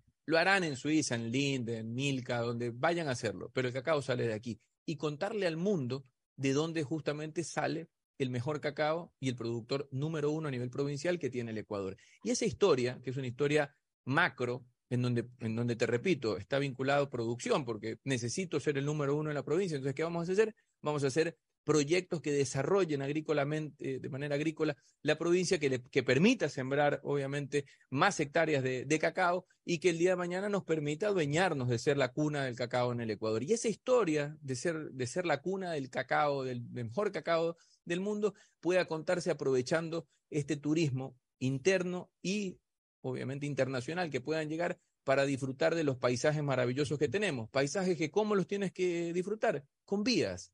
Si no tienes vías, no vas a poder ir eh, de, de, la manera, de la manera que necesitas hacerlo para potencializar una, una provincia a nivel turístico que, que genere obviamente ingresos e impactos a nivel, a nivel local. Entonces, por eso digo que todos los proyectos tienen y están vinculados con, con algún otro. No, no, no, puede funcionar nuestro proyecto turístico si no somos la cuna del cacao. Si no somos la cuna del cacao, es, quiere decir que no vamos a poder eh, impulsar como deberíamos hacer los proyectos agrícolas nuevos que tienen que nacer para superar a una provincia hermana como Los Ríos. Si queremos ser, eh, obviamente, un, una cuna de turismo, bueno, tenemos que impulsar más proyectos como la Hacienda La Danesa, por ejemplo, que no sé si muchos de ustedes la conocen, un turismo eh, fantástico, ecológico, completamente distinto que, que apunta y apuntala eh, justamente un, tema ecológico que hoy por hoy se está valorando mucho. No somos inventores del agua tibia. De verdad, esto, es, esto ya existe en muchos otros países y es simplemente sentarse, decir cómo lo han hecho, conversar como lo hemos hecho con muchos expertos en muchos campos, en el deporte, en la educación, en la seguridad. La próxima semana voy a estar en España hablando con expertos en seguridad por nuestros proyectos de seguridad. Entonces, es como es, ahí donde el ciudadano a veces se pregunta por qué, por qué no lo hacen, si, si es tan fácil como, como ir y preguntar, ¿cómo hiciste? Bueno, una pregunta en base a lo que acabas de decir. Tú estás hablando del turismo y estás, mencionaste un sitio como la danesa, pero es un sitio que no es asequible para la población en general. Evidentemente. ¿Qué piensan hacer para que la población en general pueda llegar a sitios asequibles, ese turismo barato que tú muchas veces me mencionas? Claro. Porque yo he visto a través de, de videos que ha puesto Yasmín, y tengo que decir en su página Travel to Blanc, eh, bellezas de cataratas por Bucay, por todo ese sector de ahí. Pero, ¿cómo puedes llegar ahí a un sitio que sea asequible económicamente para la población. Pero Fernando, pero por supuesto que se puede hacer como yo te ponga, no sé. No, no, no, no. Pero yo pregunto es, ¿la prefectura tiene algún plan de que de, de montar algún tipo de hostería en no, general, no, no, no, no, nosotros lo que, exacto, a ver, hablo, hablo, no, nosotros lo que tenemos que hacer es dotar de todas las facilidades, sí. infraestructura y planes de acompañamiento para que esto se pueda desarrollar. ¿Cómo? No solamente es la inversión que se puede hacer, sino que desde nuestro, nuestra dirección de turismo pueda también, me invento el día de mañana, la hija de un, de un eh, agricultor que a lo mejor tiene cacao, pero que la chica eh, no le gusta eh, sembrar cacao, pero descubrió mediante el internet hoy justamente tu página y ve que, te estoy hablando, esto es que son cosas que pasan, y dice, papi, yo soy la única hija suya, yo no quiero sembrar cacao, pero yo quisiera tener aquí una cabañita en donde la gente venga, pueda, pueda comer algo, servirle un tigrillo, mostrarles. Y eso, eso, ese acompañamiento sí se puede hacer y son cosas que lastimosamente no se están haciendo. Y esa capacitación, que cada día es más fácil por medio de las redes, de, de Internet, toda la era digital, es la que nosotros queremos, sobre todo para que estas nuevas generaciones que tienen una visión distinta, que piensan de una manera diferente, no migren de, su, de, sus, lugar, de, de, sus lugares de nacimiento y que a lo mejor encuentren un buen lugar en donde puedan seguir haciendo, haciendo sus familias, creciendo en, su, en, en familia y quedándose en su tierra. Y de hecho hay un, un ratito, Alfonso, y de hecho hay un ejemplo eh, clave o gigante en el mundo y es el eje cafetero en Colombia. Claro que sí. Que es, todo el mundo vaya justamente por, por el café, porque es el mejor café del mundo y es un destino turístico que de una forma u otra pudiera tener una historia similar a la, a la de los guayacenses, en el sentido de que eh, al principio el eje cafetero se manchó por, por lo, lo, peligroso que era. y hoy en día volvió a ser un lugar seguro y, y es un lugar en que es increíble ir. Por y eso- hay de todo nivel. Uno puede llegar y gastarse miles de dólares. Pero o no te puede vayas ir lejos, anda a baños. En baño está Luna Runtún, que te cuesta lo que te cuesta, También. y está Don Pepito Tuntún, que, que duerme sin almohada, a lo mejor. Entonces, pero, pero, va- pero está Pero hay oferta para el mochilero Así y para el millonario. es, pero es para todos. Pero, ¿qué, ¿cómo funciona esto? Cuando justamente la infraestructura está desarrollada para algo así, en donde, como te decía hace un momento, todas las patas de la mesa tienen que sostener la, la propuesta, porque si una pata eh, flaquea, obviamente las cosas, las Bueno, cosas no se va- van a... Vámonos a ir a una recomendación comercial y retornamos ya con la parte final. Vamos a hablar un poquito ya de la política de esta campaña electoral que se avecina. Volvemos. Auspician este programa. Aceites y lubricantes Gulf, el aceite de mayor tecnología en el mercado. Acaricia el motor de tu vehículo para que funcione como un verdadero Fórmula 1 con aceites y lubricantes Gulf. Si te gusta el tenis, ahora llegó la oportunidad de vivir tu pasión en cualquier lugar con Bet593. Regístrate en bet593.es y recibe un bono de hasta 300 dólares. Sí, un bono de hasta 300 dólares para que pronostiques resultados cuando quieras. Bet593.es, sponsor oficial de la Federación Ecuatoriana de Tenis y tiene el respaldo de Lotería Nacional. Aplican condiciones y restricciones. Con Inmobiliar puedes transformar tus ahorros en una gran inversión. Todos los meses ofertamos un catálogo de casas, terrenos, departamentos y más. Participa en las subastas públicas de bienes inmuebles y haz realidad todos tus proyectos. Más información en www.inmobiliar.gov.es. Mole el Fortín te conviene. Compren Mole el Fortín. Todo para la familia y el hogar. Todo para la belleza y el deporte. También para la salud. Paga todos tus servicios y disfruta del patio de comidas. Mole el Fortín te conviene. Cuando requieras medicamentos, solicita a la farmacia de tu barrio que sean genéricos de calidad. Y estos tienen que ser de Cuajén. Son de calidad y al alcance de tu bolsillo, al alcance de la economía familiar.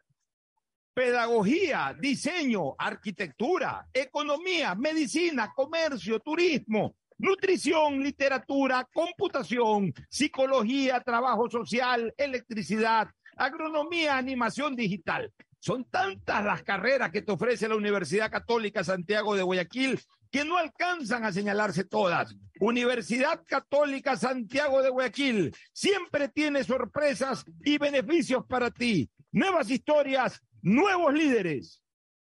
El objetivo de CNT es ser la principal proveedora de telecomunicaciones del país, entregando ofertas competitivas, acceso a la tecnología y a la conectividad.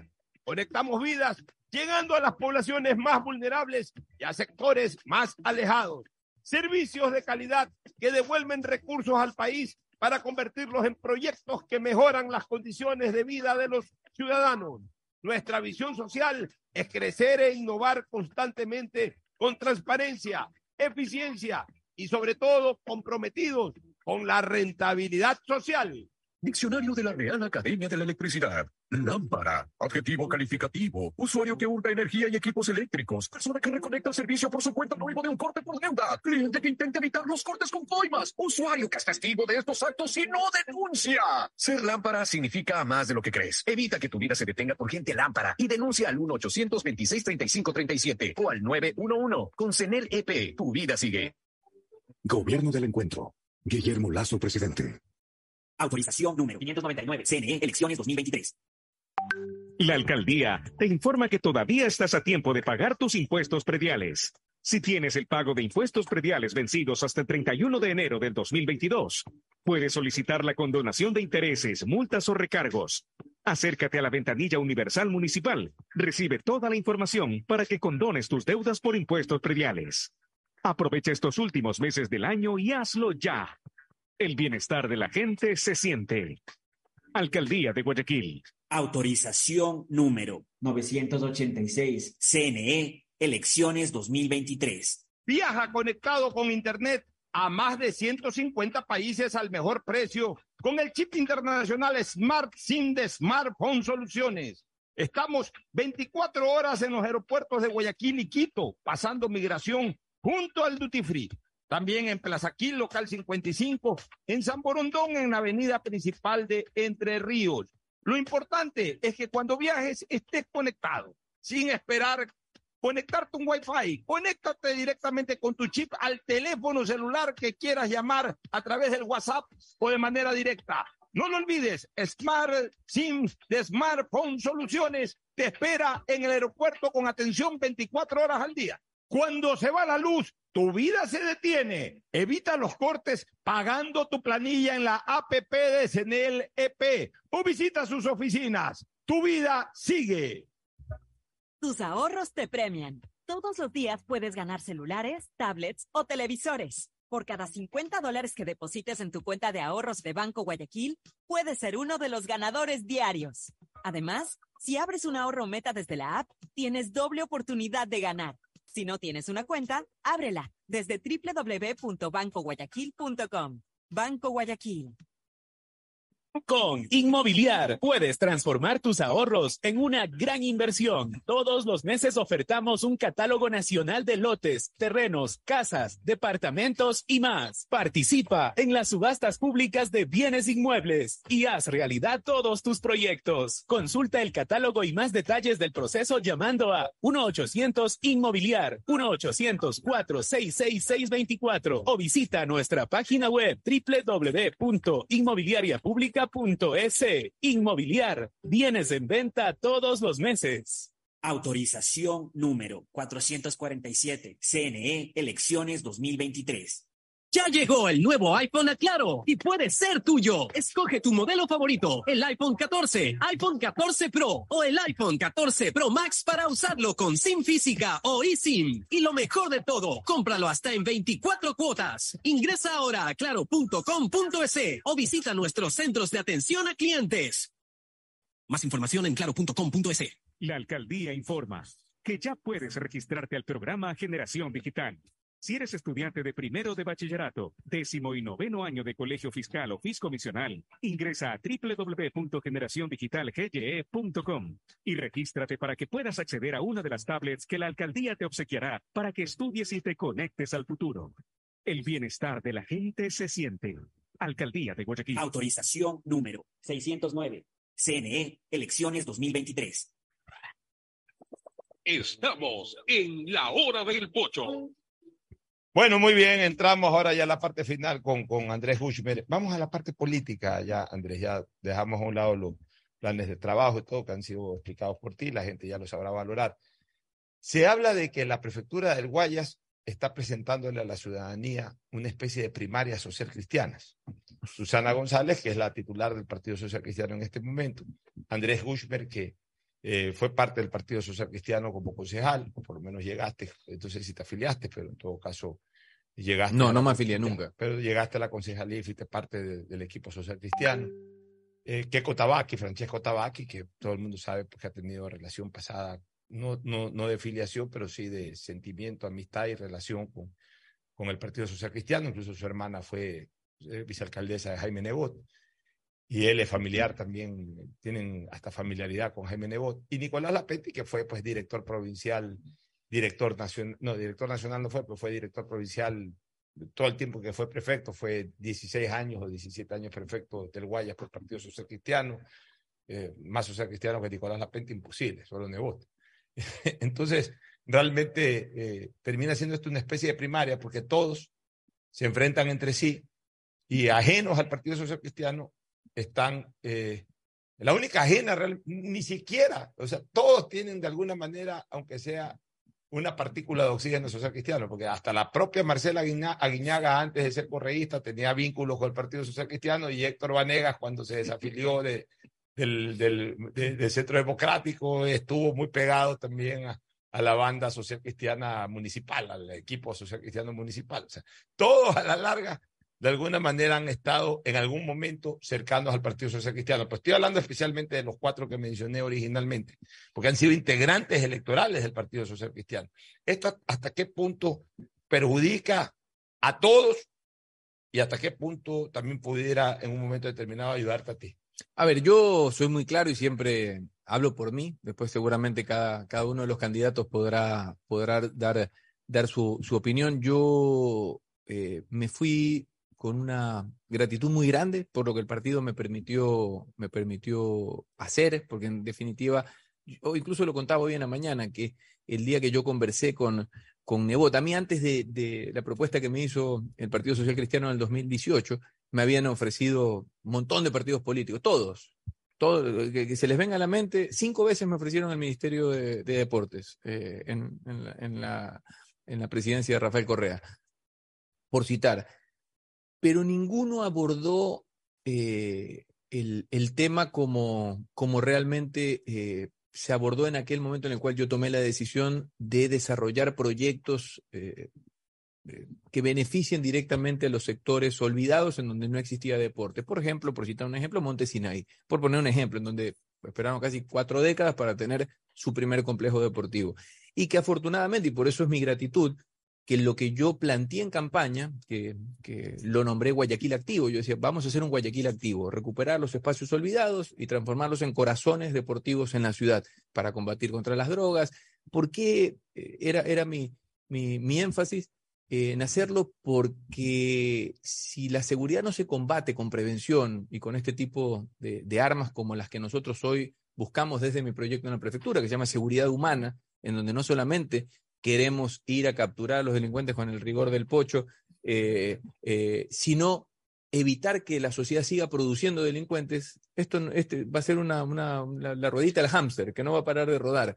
Entonces, eso me permitió llevar adelante proyectos que me permiten hoy hablar con gratitud de mi paso por el Partido Social Cristiano. Sin embargo, después no me une absolutamente nada desde el punto de vista eh, político o electoral eh, todas estas eh, leyendas urbanas que se tejen y que muchas se leen en, en redes están directamente eh, direccionadas a, poder justamente crear, crear historias que a lo mejor lo que busquen es polarizar mucho más la votación y, en definitiva decir, si ven acá lo que hay es una estrategia, pero en absoluto, es más, así como acabo de decir lo, lo que fue mi primer encuentro con Jaime Nebot, a Jaime Nebot no lo veo hace más de un año, no hablo con él hace probablemente casi dos años, eh, sorprendentemente. Entonces, no, esto, esto no es así. De verdad, de verdad, Reto es, un, es una mesa completamente nueva, renovada, independiente, de centro, en donde tenemos la capacidad de sentarnos con quien se quiera sentar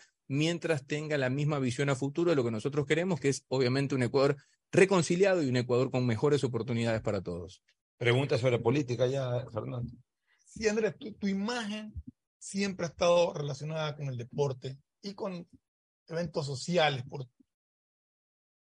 ¿Cómo vas a hacer para que la parte política ya pese más? Porque tú sigues participando muy activamente en todo lo que es aspecto deportivo. Estoy trabajando yo. Por eso, estás sí. trabajando. Sí. La gente te sigue mirando por el lado yo deportivo. Me, yo, claro. ¿Cómo lograrías, qué piensas hacer para lograr que esa identidad deportiva, sin perdérsela, no pese más que una identidad política. Lo que pasa es que, a ver, e, esta es una realidad. Yo llevo 22 años haciendo eh, comunicación social y haciéndola en, afortunadamente, eh, me, me, gané la oportunidad de hacerlo en las mejores cadenas de televisión, de radio, participando en, en proyectos muy ambiciosos, incluso a nivel internacional, siendo corresponsal de Fox durante 13 años. Es imposible, eh, y yo siempre pongo el ejemplo de Vito, ¿no? Eh, no sé, Vito, toda su familia fue bananera toda su vida. Y a lo mejor si hoy vas y preguntas, Vito Muñoz, ¿qué es? es periodista. Y Vito lleva, no sé, 20 años construyendo un, un, un imperio, le digo yo, un imperio eh, eh, empresarial, porque esa imagen es muy difícil eh, que construiste, que además fuiste muy importante en lo que hiciste, muy reconocido, muy valorado, es difícil cambiarlo. ¿Cómo va a cambiar? Bueno, a medida que el tiempo pase y a partir ya del de inicio de campaña, en los primeros días del mes de enero del año que viene, ya tendré que dejar, obviamente, por, por, porque así lo indica el, el, reglamento del CNE, tendré que dedicarme enteramente a hacer campaña, no podré trabajar en lo que vengo haciendo, no ahora, sino hace 22 años, que se están en los medios de comunicación, y después de, de asumir en, en, las funciones en la, en la, prefectura, me voy, a, me voy a dedicar, como lo he hecho siempre, a, que, a que el proyecto que, que, voy a, que voy a liderar tenga todo mi tiempo, toda mi concentración, todo mi talento, mi mejor equipo humano que me rodee, y eso con el tiempo seguramente la gente irá asociándose, pero es imposible pensar que no sé, por estos cuatro, tres, cuatro meses que estoy ya planteando este proyecto de Prefectura 2023, la gente va a decir, ah, Andrés Bushman es el nuevo político. Soy un nuevo político, soy un político distinto, un político que trabaja. Yo me río cuando a veces lo que tú estás preguntando de una muy buena manera y de muy buena fe, a veces dice, pero, pero este man sigue en la tele. digo, pero claro, pues ese es mi trabajo. O sea, ayer, ayer me fui a Quito a las 7 de la mañana y volví a las 9 de la noche porque voy a grabar mi programa los domingos a Quito. La pregunta, va, justa, la pregunta va justamente por eso. Claro. Porque la gente dice, no, este es deportivo, no, no es político. Sí, o más que deportivo, este eh, trabaja en televisión, hace comerciales, eh, es embajador de marcas en redes. Política, eso es lo que te decía, porque eh, tú necesitas ahora que la política coja peso. Pero al final del día yo creo que eso es parte de quién es él.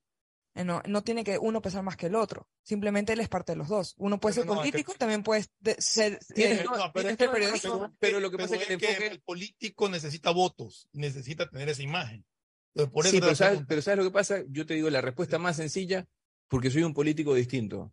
Porque hoy soy, soy un padre, soy un esposo, soy un ciudadano, soy un emprendedor, porque tengo mi empresa, el año que viene cumplimos 20 años, porque soy un comunicador, porque soy un periodista deportivo. Voy a comentar el Mundial para Teleamazonas, me voy la semana que viene a Qatar a trabajar, me voy a trabajar, porque eso es lo que vengo haciendo yo, mi sexto Mundial. No es que no es que estoy ahí porque soy candidato, no, es lo que he hecho toda la vida. Por eso me río cuando muchos políticos tradicionales o gente relacionada a otros viene la descalificación permanente. La primera descalificación es porque somos comunicadores. Parecería que los únicos que pueden hacer política es los que han hecho política y son los que nos tienen así. También no nos ha ido, quiero decirles, por si no se han enterado. No, entonces, entonces esa es la primera descalificación y la segunda es que estoy haciendo lo que he hecho toda mi vida sigo trabajando, ¿por qué? Porque necesito trabajar para vivir, porque no vivo de la política y no viviré de la política. Como dije en el primer bloque, no me voy a enraizar en la política, yo quiero que se renueve la política, las prácticas políticas, que recobremos la fe que sí se puede construir una ciudad, una provincia y un país distinto, y a partir de ahí Listo, voy a seguir haciendo porque tengo muchas ideas. Quiero escribir un libro, quiero hacer una película, quiero, quiero que esa película sea el primer Oscar del Ecuador. Tengo un montón de proyectos en la vida que llegarán en el momento en el cual, con la juventud que tengo, deje ya enrumbada a esta nueva generación de políticos y que yo vuelva a hacer los proyectos de vida que tengo. Eh, escuchándolo, Andrés Guzmán, retrotrae un poco mi vida. Yo también eh, tuve la suerte, la oportunidad de estar en los principales medios de televisión, radio en su momento decidí incorporarme a la política, pero mi último evento fue un mundial de fútbol donde estuvo Ecuador. Luego me incorporé a la política, me dediqué 100% a mis actividades políticas y después con el tiempo tuve que retomar actividades eh, que me generen algún tipo de lucro porque de esto vivimos y de esto trabajamos. Te puedo decir algo, Pocho, y de verdad esto no, no, es, una, no es un franeleo.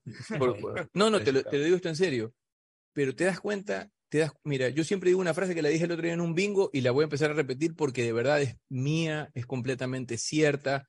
Eh, eh, lo más importante para personas como tú y, como yo, pues esto la, la, digo a nivel, a nivel personal, es que disfrutamos el cariño y el reconocimiento de la gente. Yo amo que la gente me quiera y no lo digo con vanidad, o sea, lo digo desde, de verdad desde el punto de vista netamente sentimental. A mí me encanta que la gente me pida un, video para un sobrino, o que me pida una foto, un autógrafo, o el taxista que no me quiere cobrar porque conversó conmigo de fútbol, que sí le, pagué ayer, por cierto, pero no me quiso cobrar el taxista en Quito. Me llevó al centro de Quito y no me quiso cobrar una carrera de cuatro dólares. Y dije, no, maestro, tenga, y, y los cinco dólares. No estoy contando esto para, pero simplemente yo amo que la gente me quiera. Nuestros actos son lo único que van a permitir que el día que nos vayamos de la política la gente nos siga queriendo. Y ahí es donde viene el franeleo. Tú pudiste volver a hacer lo que estás haciendo porque hiciste una, una, vida correcta y porque la gente te sigue queriendo de la misma manera, más allá de la identificación deportiva o de e, etcétera. Pero lo que te quiero decir es, lo único que a nosotros nos permitirá el día de mañana seguir caminando y que la gente nos, nos pare, nos pida un autógrafo, un abrazo o un video, es hacer las cosas bien y yo no voy a perder el cariño que he cosechado durante 22 años. No lo pienso hacer, no lo pienso poner en juego. Y es por eso que quiero hacer las cosas bien hechas. Bueno, muy bien Andrés, te agradecemos por tu presencia aquí en la hora del pocho. Ya habrá un nuevo espacio para volver a conversar sobre este y otros temas más, especialmente vinculados a la campaña electoral a tu participación como candidato a la prefectura de la provincia del Guayas por el movimiento Reto. ¿Recuerda el número de Reto? Número 33, renovación total. La edad de Cristo. Además, además, la edad de Cristo. O el número del NINE, me dijo en, en el Perú, y el primer ecuatoriano que llegó al fútbol italiano. Si queremos hacer cosas distintas. Eh, o sea, hasta en eso mantiene cierto aire social cristiano, porque 3 más 3. Este, yo no elegí el número por si acaso, ya el número, el, el, el, número, el número, el número estaba ahí. Pero en todo caso, si queremos resultados distintos, hay que hacer cosas distintas y para eso estamos. Renovación total, reto y todos los que conformamos esta, esta mesa eh, pensamos distinto y es, y es ahí a donde queremos apuntar con todos ustedes. Muy, muy bien, nos vamos a una pausa y retornamos con el segmento deportivo. Ya está por aquí Agustín Filomentor Guevara Morillo. El siguiente es un espacio publicitario apto para todo público. Ya llegó el nuevo iPhone a Claro y puede ser tuyo. Escoge tu modelo favorito, el iPhone 14, iPhone 14 Pro o el iPhone 14 Pro Max para usarlo con SIM física o eSIM. Y lo mejor de todo, cómpralo hasta en 24 cuotas. Ingresa ahora a claro.com.es o visita nuestros centros de atención a clientes. Más información en claro.com.es. Diseño, medicina, arquitectura, comercio, turismo, nutrición, literatura, computación, psicología, trabajo social, electricidad, agronomía, animación digital. La verdad es que tenemos tantas carreras que ofrecerte que no nos alcanzan en esta cuna. Ven a la Feria de Estudios de la UCSG y descúbrelas todas. Te esperamos este 5 de agosto, de 8 a 17 horas, en la avenida Carlos Julio Rosemena, kilómetro 1 y medio. Tenemos muchas sorpresas y beneficios para ti. Universidad Católica de Santiago de Guayaquil. Nuevas historias, nuevos líderes. Asunéis dentro y fuera de la cancha con Bet593.es. Diviértete y gana con pronósticos en tenis y miles de eventos deportivos. Bet593.es, sponsor oficial de la Federación Ecuatoriana de Tenis, con el respaldo de Lotería Nacional. Aplican condiciones y restricciones. Bet593.es. Lo viven ellos, lo juegas tú. Si la placa de tu vehículo termina en cero, realiza su revisión técnica vehicular durante todo el mes de noviembre. Paga la matrícula, separa un turno en el Centro de Matriculación Norte, vía Daule y Sur, en la avenida 25 de Julio. Los sábados, desde las 7 de la mañana hasta las 13 horas, en todos los centros. Y realiza tu revisión técnica vehicular. No lo olvides, todas las placas terminadas en cero realizan la revisión en noviembre. ATM, trabaja por tu movilidad. Autorización número 1138. CNE, elecciones 2020.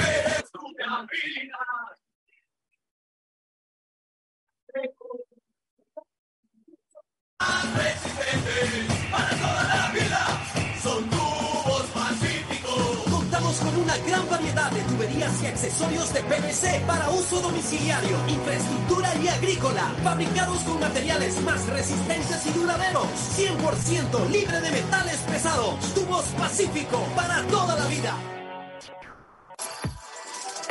El programa Generación Digital inicia su etapa de inscripción para que estudiantes de primero de bachillerato, décimo y noveno de básico, de colegios fiscales y fiscomisionales del periodo 2022-2023 puedan acceder a tablets de 8 pulgadas con protector, teclado Bluetooth y ranura para chip. Regístrate hasta el 14 de noviembre en el sitio web www.generaciondigitalgye.com. Empresa Pública DACE. Alcaldía de Guayaquil. Autorización número 917. CNE, elecciones 2023. Paga tus facturas a tiempo y obtén múltiples beneficios con la opción débito automático de Interagua. Puedes registrarte en el portal web www.interagua.com.es o a través de nuestra aplicación de Interagua disponible para iOS y Android. Recibirás el 5% de descuento durante los cuatro primeros meses de afiliación. Y con tus pagos al día participas en el sorteo de cinco tablets mensuales. Recuerda, paga tus facturas a tiempo con la opción débito automático de Interagua. Interagua, siempre contigo.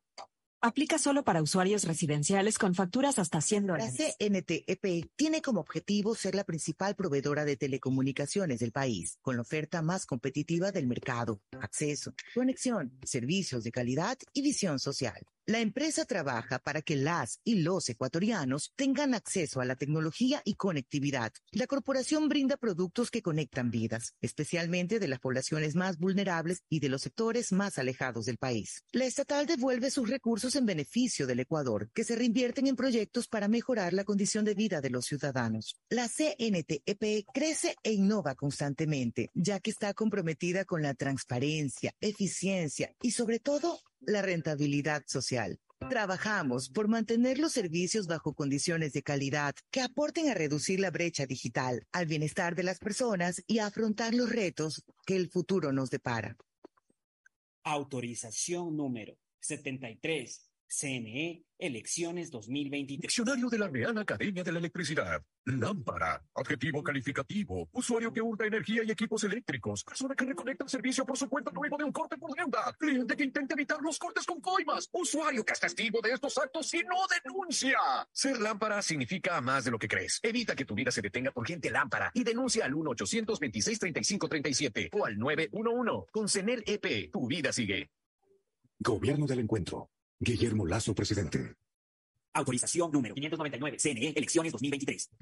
Ecuagen, medicamentos genéricos de calidad y confianza a su alcance. Ecuagen, una oportunidad para la salud y la economía familiar. Consuma genéricos Ecuagen. Con Inmobiliar puedes transformar tus ahorros en una gran inversión. Todos los meses ofertamos un catálogo nacional de lotes, terrenos, casas, departamentos y más. Participa en las subastas públicas de bienes inmuebles y haz realidad todos tus proyectos. Consulta el catálogo y más detalles del proceso llamando a 1-800 Inmobiliar, 1-800-466-624 o visita nuestra página web www.inmobiliariapublica.es. Inmobiliar, bienes en venta todos los meses. Autorización número 447. CNE, elecciones 2023. Viaja conectado con Internet a más de 150 países al mejor precio con el chip internacional Smart SIM de Smartphone Soluciones. Estamos 24 horas en los aeropuertos de Guayaquil y Quito, pasando migración junto al Duty Free. También en Plaza Quil, local 55, en San Borondón, en la avenida principal de Entre Ríos. Lo importante es que cuando viajes estés conectado, sin esperar conectarte un Wi-Fi. Conéctate directamente con tu chip al teléfono celular que quieras llamar a través del WhatsApp o de manera directa. No lo olvides, Smart SIM de Smartphone Soluciones te espera en el aeropuerto con atención 24 horas. Profe Alfaro, ¿quiénes se sientan en el banco de la tri? Yo quería que cada jugador que se siente en este banco sepa que era lo que estaba representando. Teníamos que generar un sueño que fuese lo suficientemente grande para que quepan todos, que ese banco o ese sueño fuera capaz de albergar a 17 millones de personas. En el fútbol, bancos hay muchos, pero solo Banco Guayaquil es el banco de la TRI, patrocinador oficial de la selección ecuatoriana de fútbol. Han sonidos que es mejor nunca tener que escuchar. Porque cada motor es diferente.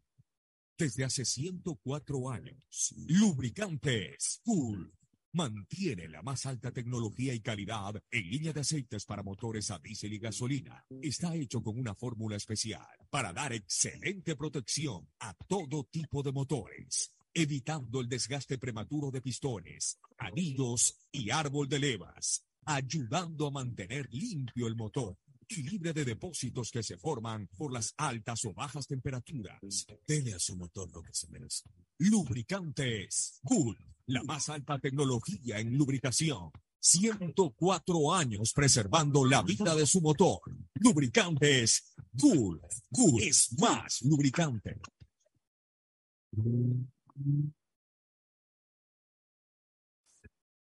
Fin del espacio publicitario. Usted está escuchando un programa de opinión, categoría O, apto para todo público. En la hora del pocho, presentamos Deportes. Muy bien, ya estamos en el segmento deportivo con Agustín Filomentor Guevara Morillo, que ya lo presentamos. Ahora sí saluda a Agustín muchas Guevara. Gracias, muchas gracias, Pochito. Aquí estamos directamente. Ya estamos invitando a lo Cortés, no quítalo Cabral. ¿Cuándo, Lo 25 de noviembre, Sí, lo vi. viernes. Y porque ya podemos asistir, porque por lo menos pues ya no hay la... A las 11 de la noche. queda. A ver, para que salgas mejor en cámara, siéntate de este lado. Siéntate en el micrófono. Importante todavía que salgas en cámara. está bien conocido hace 55 años. 55 Así años lo saliendo tanto, pues, desde por la lo época de No, que Teleamazonas para mí es viejo, pues después, porque yo me inicié inicialmente en Quito en el año Pero 67. ¿cuál fue tu primera intervención televisiva? Teleamazonas. Televisiva, no, Canal 10. Canal 10. Canal 10 aparece. inicialmente, claro. y sí, pero en shows musicales, ¿eh? En show Ah, en musical. show musical. Lo Cortés no quita lo Cabral. ¿Y quién se va a Efectivamente. presentar? Eso. Salvador Moro, argentino de La Pampa, que viene con un grupo completo, van a hacer el recorrido de la historia de Alberto Cortés y Facundo Cabral. ¿Dónde es El, el círculo militar. círculo militar? Sí, Ahí estaré se- está- el círculo Está militar. esperando el coronel Fernando Aguirre. Saludos a Ocho tiene que estar ahí. Bueno, a ver, Oye, una cosa sí. que es interesantísima, no, que, que vale la pena resaltarla, Fernando. Es la primera vez que un equipo de fútbol, y hay que señalarlo independiente, en un año calendario tiene tres coronas. Claro. En un año calendario tiene tres coronas. No en una temporada, pero sí en un año calendario. Su primera corona la ganó en diciembre del 2021, Unos años calendario, entonces. un año calendario. Hasta De, diciembre del, del 21 a noviembre del 22 pasa un año calendario. El año calendario es el mismo año. Eh, en lo deportivo, no. Pero, pero aquí dice dentro de los dos. Todo dentro de los 12 meses. O sea, Dentro de dentro, dentro de lo deportivo eso se llama una temporada. Dentro de un año. Acá estamos hablando de un año calendario. Para mí es. eh, seis Para, meses. para mí el año calendario es el año que transcurre. De enero a diciembre. enero a En diciembre. dentro de un año. Dentro de un año. Si sí. quieres, quítale la palabra calendario, pero dentro de un año, o sea, en el transcurso de 12 12 meses. meses. En aunque 11 sea- meses. Aunque Claro. sean en dos temporadas, Claro. eso sí lo separo. 12 Este, meses, pero 12 en- meses. en- dentro de un tiempo de 12 meses, Independiente cosecha tres coronas. La corona Hasta nacional. menos. Hasta menos, porque fue en diciembre, ¿no? días menos, pero Sí, la corona, meses nacional, la corona nacional, la Copa Sudamericana y la Copa Ecuador. Y es interesante todo- que las tres hasta el día de hoy coincidan. Porque de Independiente las tres, claro. desde el lunes ya no va a ser campeón del Ecuador, Ah, pero todavía. llega eh, eh, eh, en el momento en que conquistó la Copa Ecuador y al- hasta el día de hoy, Independiente es campeón de, eh, de, de las tres disciplinas, eh, perdón, de las tres competencias. Copa Ecuador, la última. Copa Sudamericana y, y, y, Copa Liga Pro, en donde todavía ostenta el título de campeón. Aunque que ya no tiene chance de renovar. por eso, que lo va a ceder ya el día domingo al, gan- al ganador de la final Barcelona-Aucas. Pero es interesantísimo porque ha, ha habido otras ocasiones en que, por ejemplo, en el caso de Liga, Liga, Liga cuando ganó los títulos, eh, cuando Liga ganó los títulos internacionales, Liga no fue campeón eh, nacional. Por ejemplo, Liga ganó la Libertadores el 2008. Ya, pero el 2008 no fue eh, Fue campeón el nacional. Quito. En el 2009, Liga ostentó, Liga ostentó dos títulos. Comenzó con la Libertadores, pero cuando acabó la Libertadores, cuando ya entregó la Libertadores el 2009, después ganó La la Sudamericana y la La Recopa. Recopa. O sea que ostentó en algún momento, aunque en el mismo año ostentó tres coronas, pero no las, no las, no las ostentó al mismo tiempo. Pero sería lo más cercano. En el 2009, Liga era campeón. eh, eh, el 2009 fue una parte del 2009 campeón de la Libertadores. Fue campeón de la Sudamericana y fue campeón también de la Recopa en el No, 2009. no las, no, las, no las tuvo las tres al mismo tiempo. No las tuvo al mismo Como tiempo. ahora sí. En el 2010, Liga de Quito también tuvo tres coronas ese año. Campeón de la Sudamericana, o sea, venía siendo campeón de la Sudamericana en el 2010, parte del 2010 fue campeón de la Sudamericana, volvió a ganar la otra recopa y ganó el campeonato nacional. Pero Pero tampoco al mismo tiempo. al mismo tiempo las tres. Tampoco al mismo tiempo. Ya. En el 2011, Liga este, y- y solamente ostentó hasta finales del 2011 el campeonato nacional. Y de ahí, este, en el caso pues, de Copa Ecuador, que apareció en el 2019, eh, Liga fue campeón del, del 2019, pero Delfín fue campeón de la Liga Pro y ahora el campeón de la, de la, de la Copa eh, Ecuador es va a ser distinto al campeón de, de la Liga Pro. Pero se da un momento en el año a partir del día miércoles hasta este domingo, o sea, estos cuatro días en donde Independiente ostenta los tres títulos. Y con el Eso no se ha visto en el, en el, en el, en el fútbol ¿Cómo ecuatoriano. quedó el equipo también que tiene? Porque Independiente son dos equipos. Tiene un equipo también en la B que no puede subir a la A porque prácticamente es lo mismo que es el Independiente Junior. Pero no ganó, en, en todo caso no ganó, porque si hubiese ganado también la- el, el grupo B, imagínate tú, aunque eso, eso yo no lo considero título. Ya no le. Yo no lo considero título. Por ahí un, eh, una persona que maneja estadísticas en la capital ponía como equipos que han ganado más de un título en el año. Ponía Liga de Quito 74 porque ganó el ascenso, o sea, ganó el torneo de, entre comillas, el torneo de la B y luego el torneo de la A. No, el torneo de la B es parte del campeonato nacional. Incluso es equivocado eso que den un trofeo. Y no es campeón, sino ascenso. Eh, es ascenso. O sea, el torneo de la B no es un torneo distinto. Más bien el torneo de segunda sí es un torneo de segunda. de categoría. El torneo de la B es un torneo vinculado a la A. O sea, eh, porque es una misma categoría, primera categoría. Claro, es de la primera categoría dividido en dos series. Bueno, vamos, estamos listos ya para el partido del domingo, Barcelona-Aucas. El Barcelona fue multado con más de 5 mil dólares por bombas de humo y bengalas, etcétera, etcétera. ¿Cuándo? El- la final. Pero entonces yo ahí hago una pregunta. ¿De, qué también. sirven los controles? Si decían que estaban, eh, eh, las personas entraban caminando, todas, o sea, no se permitió el acceso vehicular, de que si iban con mochila te revisaban hasta la botella de agua que llevabas, y que llevabas una botella de agua, y todo. Entonces, ¿cómo pueden permitir el- ingreso? Esas son las cosas. Eso pasa en todos los estadios. ¿ah? Pero, pero a ver, pero pasa en todos los estadios porque el control es ya en la puerta de acceso al escenario propiamente dicho. Pero acá estaba haciendo controles incluso para entrar a la, a- a la explanada del estadio. La verdad es que eso te demuestra de que no existen pues, los controles como, como, como deben de ser. ¿no? Este, Barcelona el día domingo eh, Siendo la definición, ¿no? sí, se jugará, se jugará su destino. Va, va por el título 17. Hay mucha gente que dice se perdió la oportunidad. O sea, perder un partido final, o sea, el primer partido, perderlo de local, indiscutiblemente que da ventajas. No es lo mismo ir a jugar de visitante el segundo partido, por lo menos con la necesidad del empate para forzar a penales, como fue en aquel choque contra la Liga de Quito en el 2020. O sea, acá Barcelona va a tener que ganar por un, gol de diferencia para forzar a los penales. Y ya ganar por un gol de diferencia ya es complicado. Más aún, si que quiere ganar directamente, tendrá que ganar con dos goles de diferencia o más. Es complicado. Pero imposible, no es imposible. Se le está dando también una extremada connotación al Aucas. ¿En qué sentido? Yo creo que el, el Sociedad Deportiva Aucas ha sido un club que derecho. este año se ha ganado todo el respeto y la admiración de todos nosotros. Ha hecho un excelente trabajo. Se demostró lo que hemos venido diciendo desde hace mucho tiempo atrás, de que Aucas desde la era de, de Danny Walker ha armado muy buenos equipos, pero le ha faltado un cuerpo técnico de jerarquía que sepa conducir esos equipos. Cuando prácticamente no cambia de plantilla, sino apenas con la incorporación de Tuco Ordóñez y de, y de, y de Galíndez, que son indiscutiblemente piezas importantes. Pero no es que por eso ya el Aucas ha mantenido 22, 21 fechas su invicto y ya por eso el Aucas está a punto de ser campeón. Son fichas importantes que van a ayudar mucho si es que el Aucas es campeón.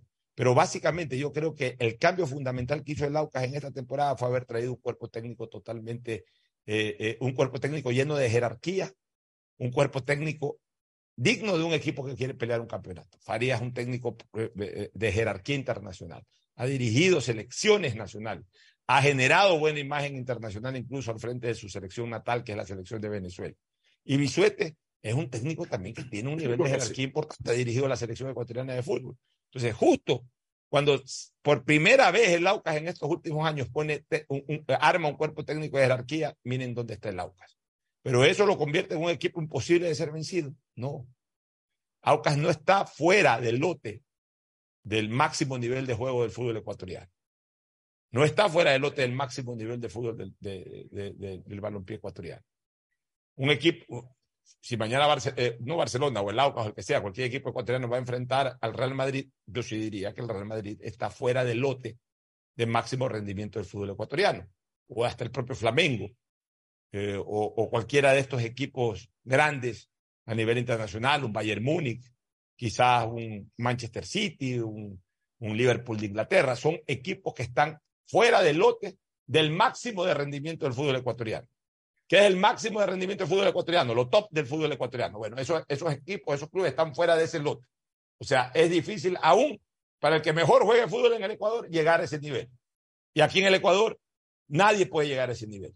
De ahí el Aucas está en el top de rendimiento del fútbol ecuatoriano, pero totalmente al alcance de Barcelona, como si la final la estuviera desarrollando en Melec también, o como si la final la estuviera desarrollando Liga de Quito contra el Aucas. O sea, son, eh, el Aucas es un gran equipo, sí, ha hecho una extraordinaria temporada también, pero es un equipo vencible totalmente. Culminar con el 1 a 0 que tiene el Aucas al momento. Puede haber empate de 1 a 1 para definir con penaltis. O puede ganar Barcelona 2 a 0 y entonces con lo cual la situación daría otra historia. No minimicemos al Aucas que tiene su mérito de 21 partidos y que podría ser campeón. Enhorabuena el Aucas en su historia de 60 años, pero mucha gente cree en Barcelona y esperemos que eso se pueda dar para Guayaquil. Clave para Barcelona. Clave para Barcelona. Más que hacer el primer gol, evitar que se lo haga. Lógico. Porque si a Barcelona le anotan un gol, digamos que en el primer tiempo, o en cualquier momento del partido, va, va empatado el partido 0-0, a Barcelona le anotan un gol, va a ser muy difícil. Así que de mucho tiempo, poco tiempo, va a ser, ahí sí va a ser muy difícil que Barcelona revierta con dos goles para poder eh, empatar la serie y forzar a Lo que pasa en Camerino de jugadores que a veces juegan muy bien en los últimos partidos, ojalá para su renovación o para su despedida. Ya, no sé, pero en todo caso, para Barcelona va a ser clave no recibir goles. Y a partir de que no reciba goles, a pesar de que no haya anotación eh, eh, del Aucas, en este caso, que, que, que, complique más la situación, a partir de ahí, Barcelona en cualquier momento, trabajando bien el partido, puede hacer el, el, gol que le permita por lo menos obligar esto a los penales. Y ahí en los penales puede pasar cualquier cosa, puede ganar como puede perder, pero ya no es una. Ahí ya en los penales ya no definen 21 partidos invictos, ya no define el nivel de juego de Fulano, de Sutano. Ahí es el mejor pintado puede fallar el penal, como generalmente ocurre en las definiciones de penal. Entonces, eh, Barcelona no tiene que salir desesperado a abrir la cuenta. Barcelona lo que tiene que salir es sólido en todas sus líneas, evitar espacios por donde pueda trabajar el Aucas, que una cosa es el Aucas jugando en Guayaquil y otra cosa va a ser ese Aucas jugando en Quito, eh, en una cancha que la, que la conocen perfectamente, sabiendo que la altura tiene igual su influencia, jugadores plenamente adaptados a la altura, por, como no puede ser de otra manera, los jugadores del Aucas, eh, en, en, en, un, en un escenario, en un partido donde puede crecer mucho Figueroa, que estuvo en un nivel bastante bajo en el partido en Guayaquil. O sea, todo eso tiene que eh, tratar de neutralizar Barcelona. Por eso, o sea, hay mucha gente que dice, no, tenemos que salir a hacer el gol, el primer gol de... No, lo más importante es que a Barcelona no la anoten, no lo madruguen, no la anoten primero. 50 hinchas del Barcelona, 50 minutos, 55, 60 minutos, 0 a 0, están bien las cosas. 80 minutos, 0 a 0, sí, falta poco tiempo, pues están bien las cosas. Lo importante es que a Barcelona no la anoten y que dentro del tiempo de juego en algún momento, aunque sea el último minuto, puede hacer el gol que lo, que lo lleva a los penales. Pues lo importante es que no lo anoten. O sea, en el orden, eso no quiere decir que Barcelona va a buscar eh, el cero y, a ver qué pasa eh, eh, si por ahí en un contragolpe mete. No estoy diciendo eso, porque enseguida se malinterpretan las cosas. Estratégicamente a Barcelona no le conviene, bajo ningún concepto, regalarse al punto de que Aucas haga el primer gol. Ahora, si ya faltan 15 minutos para el final del partido y las cosas van 0 a 0, obviamente se va a arriesgar mucho más ya con, con el con sabido riesgo de que aflojando ya totalmente eh, cualquier tipo de posición defensiva pueda darse el gol del Aucas y con eso ya se liquida la serie. Bueno, ya esa es parte del juego. Pero no hay que salir a regalarse por buscar el gol. Hay que saber hacer las cosas. Y creo que Bustos en eso es muy estratégico y yo estoy absolutamente seguro que la posición táctica de Bustos va a ser cauta, va a ser jugar también con la ansiedad y con la desesperación del Aucas.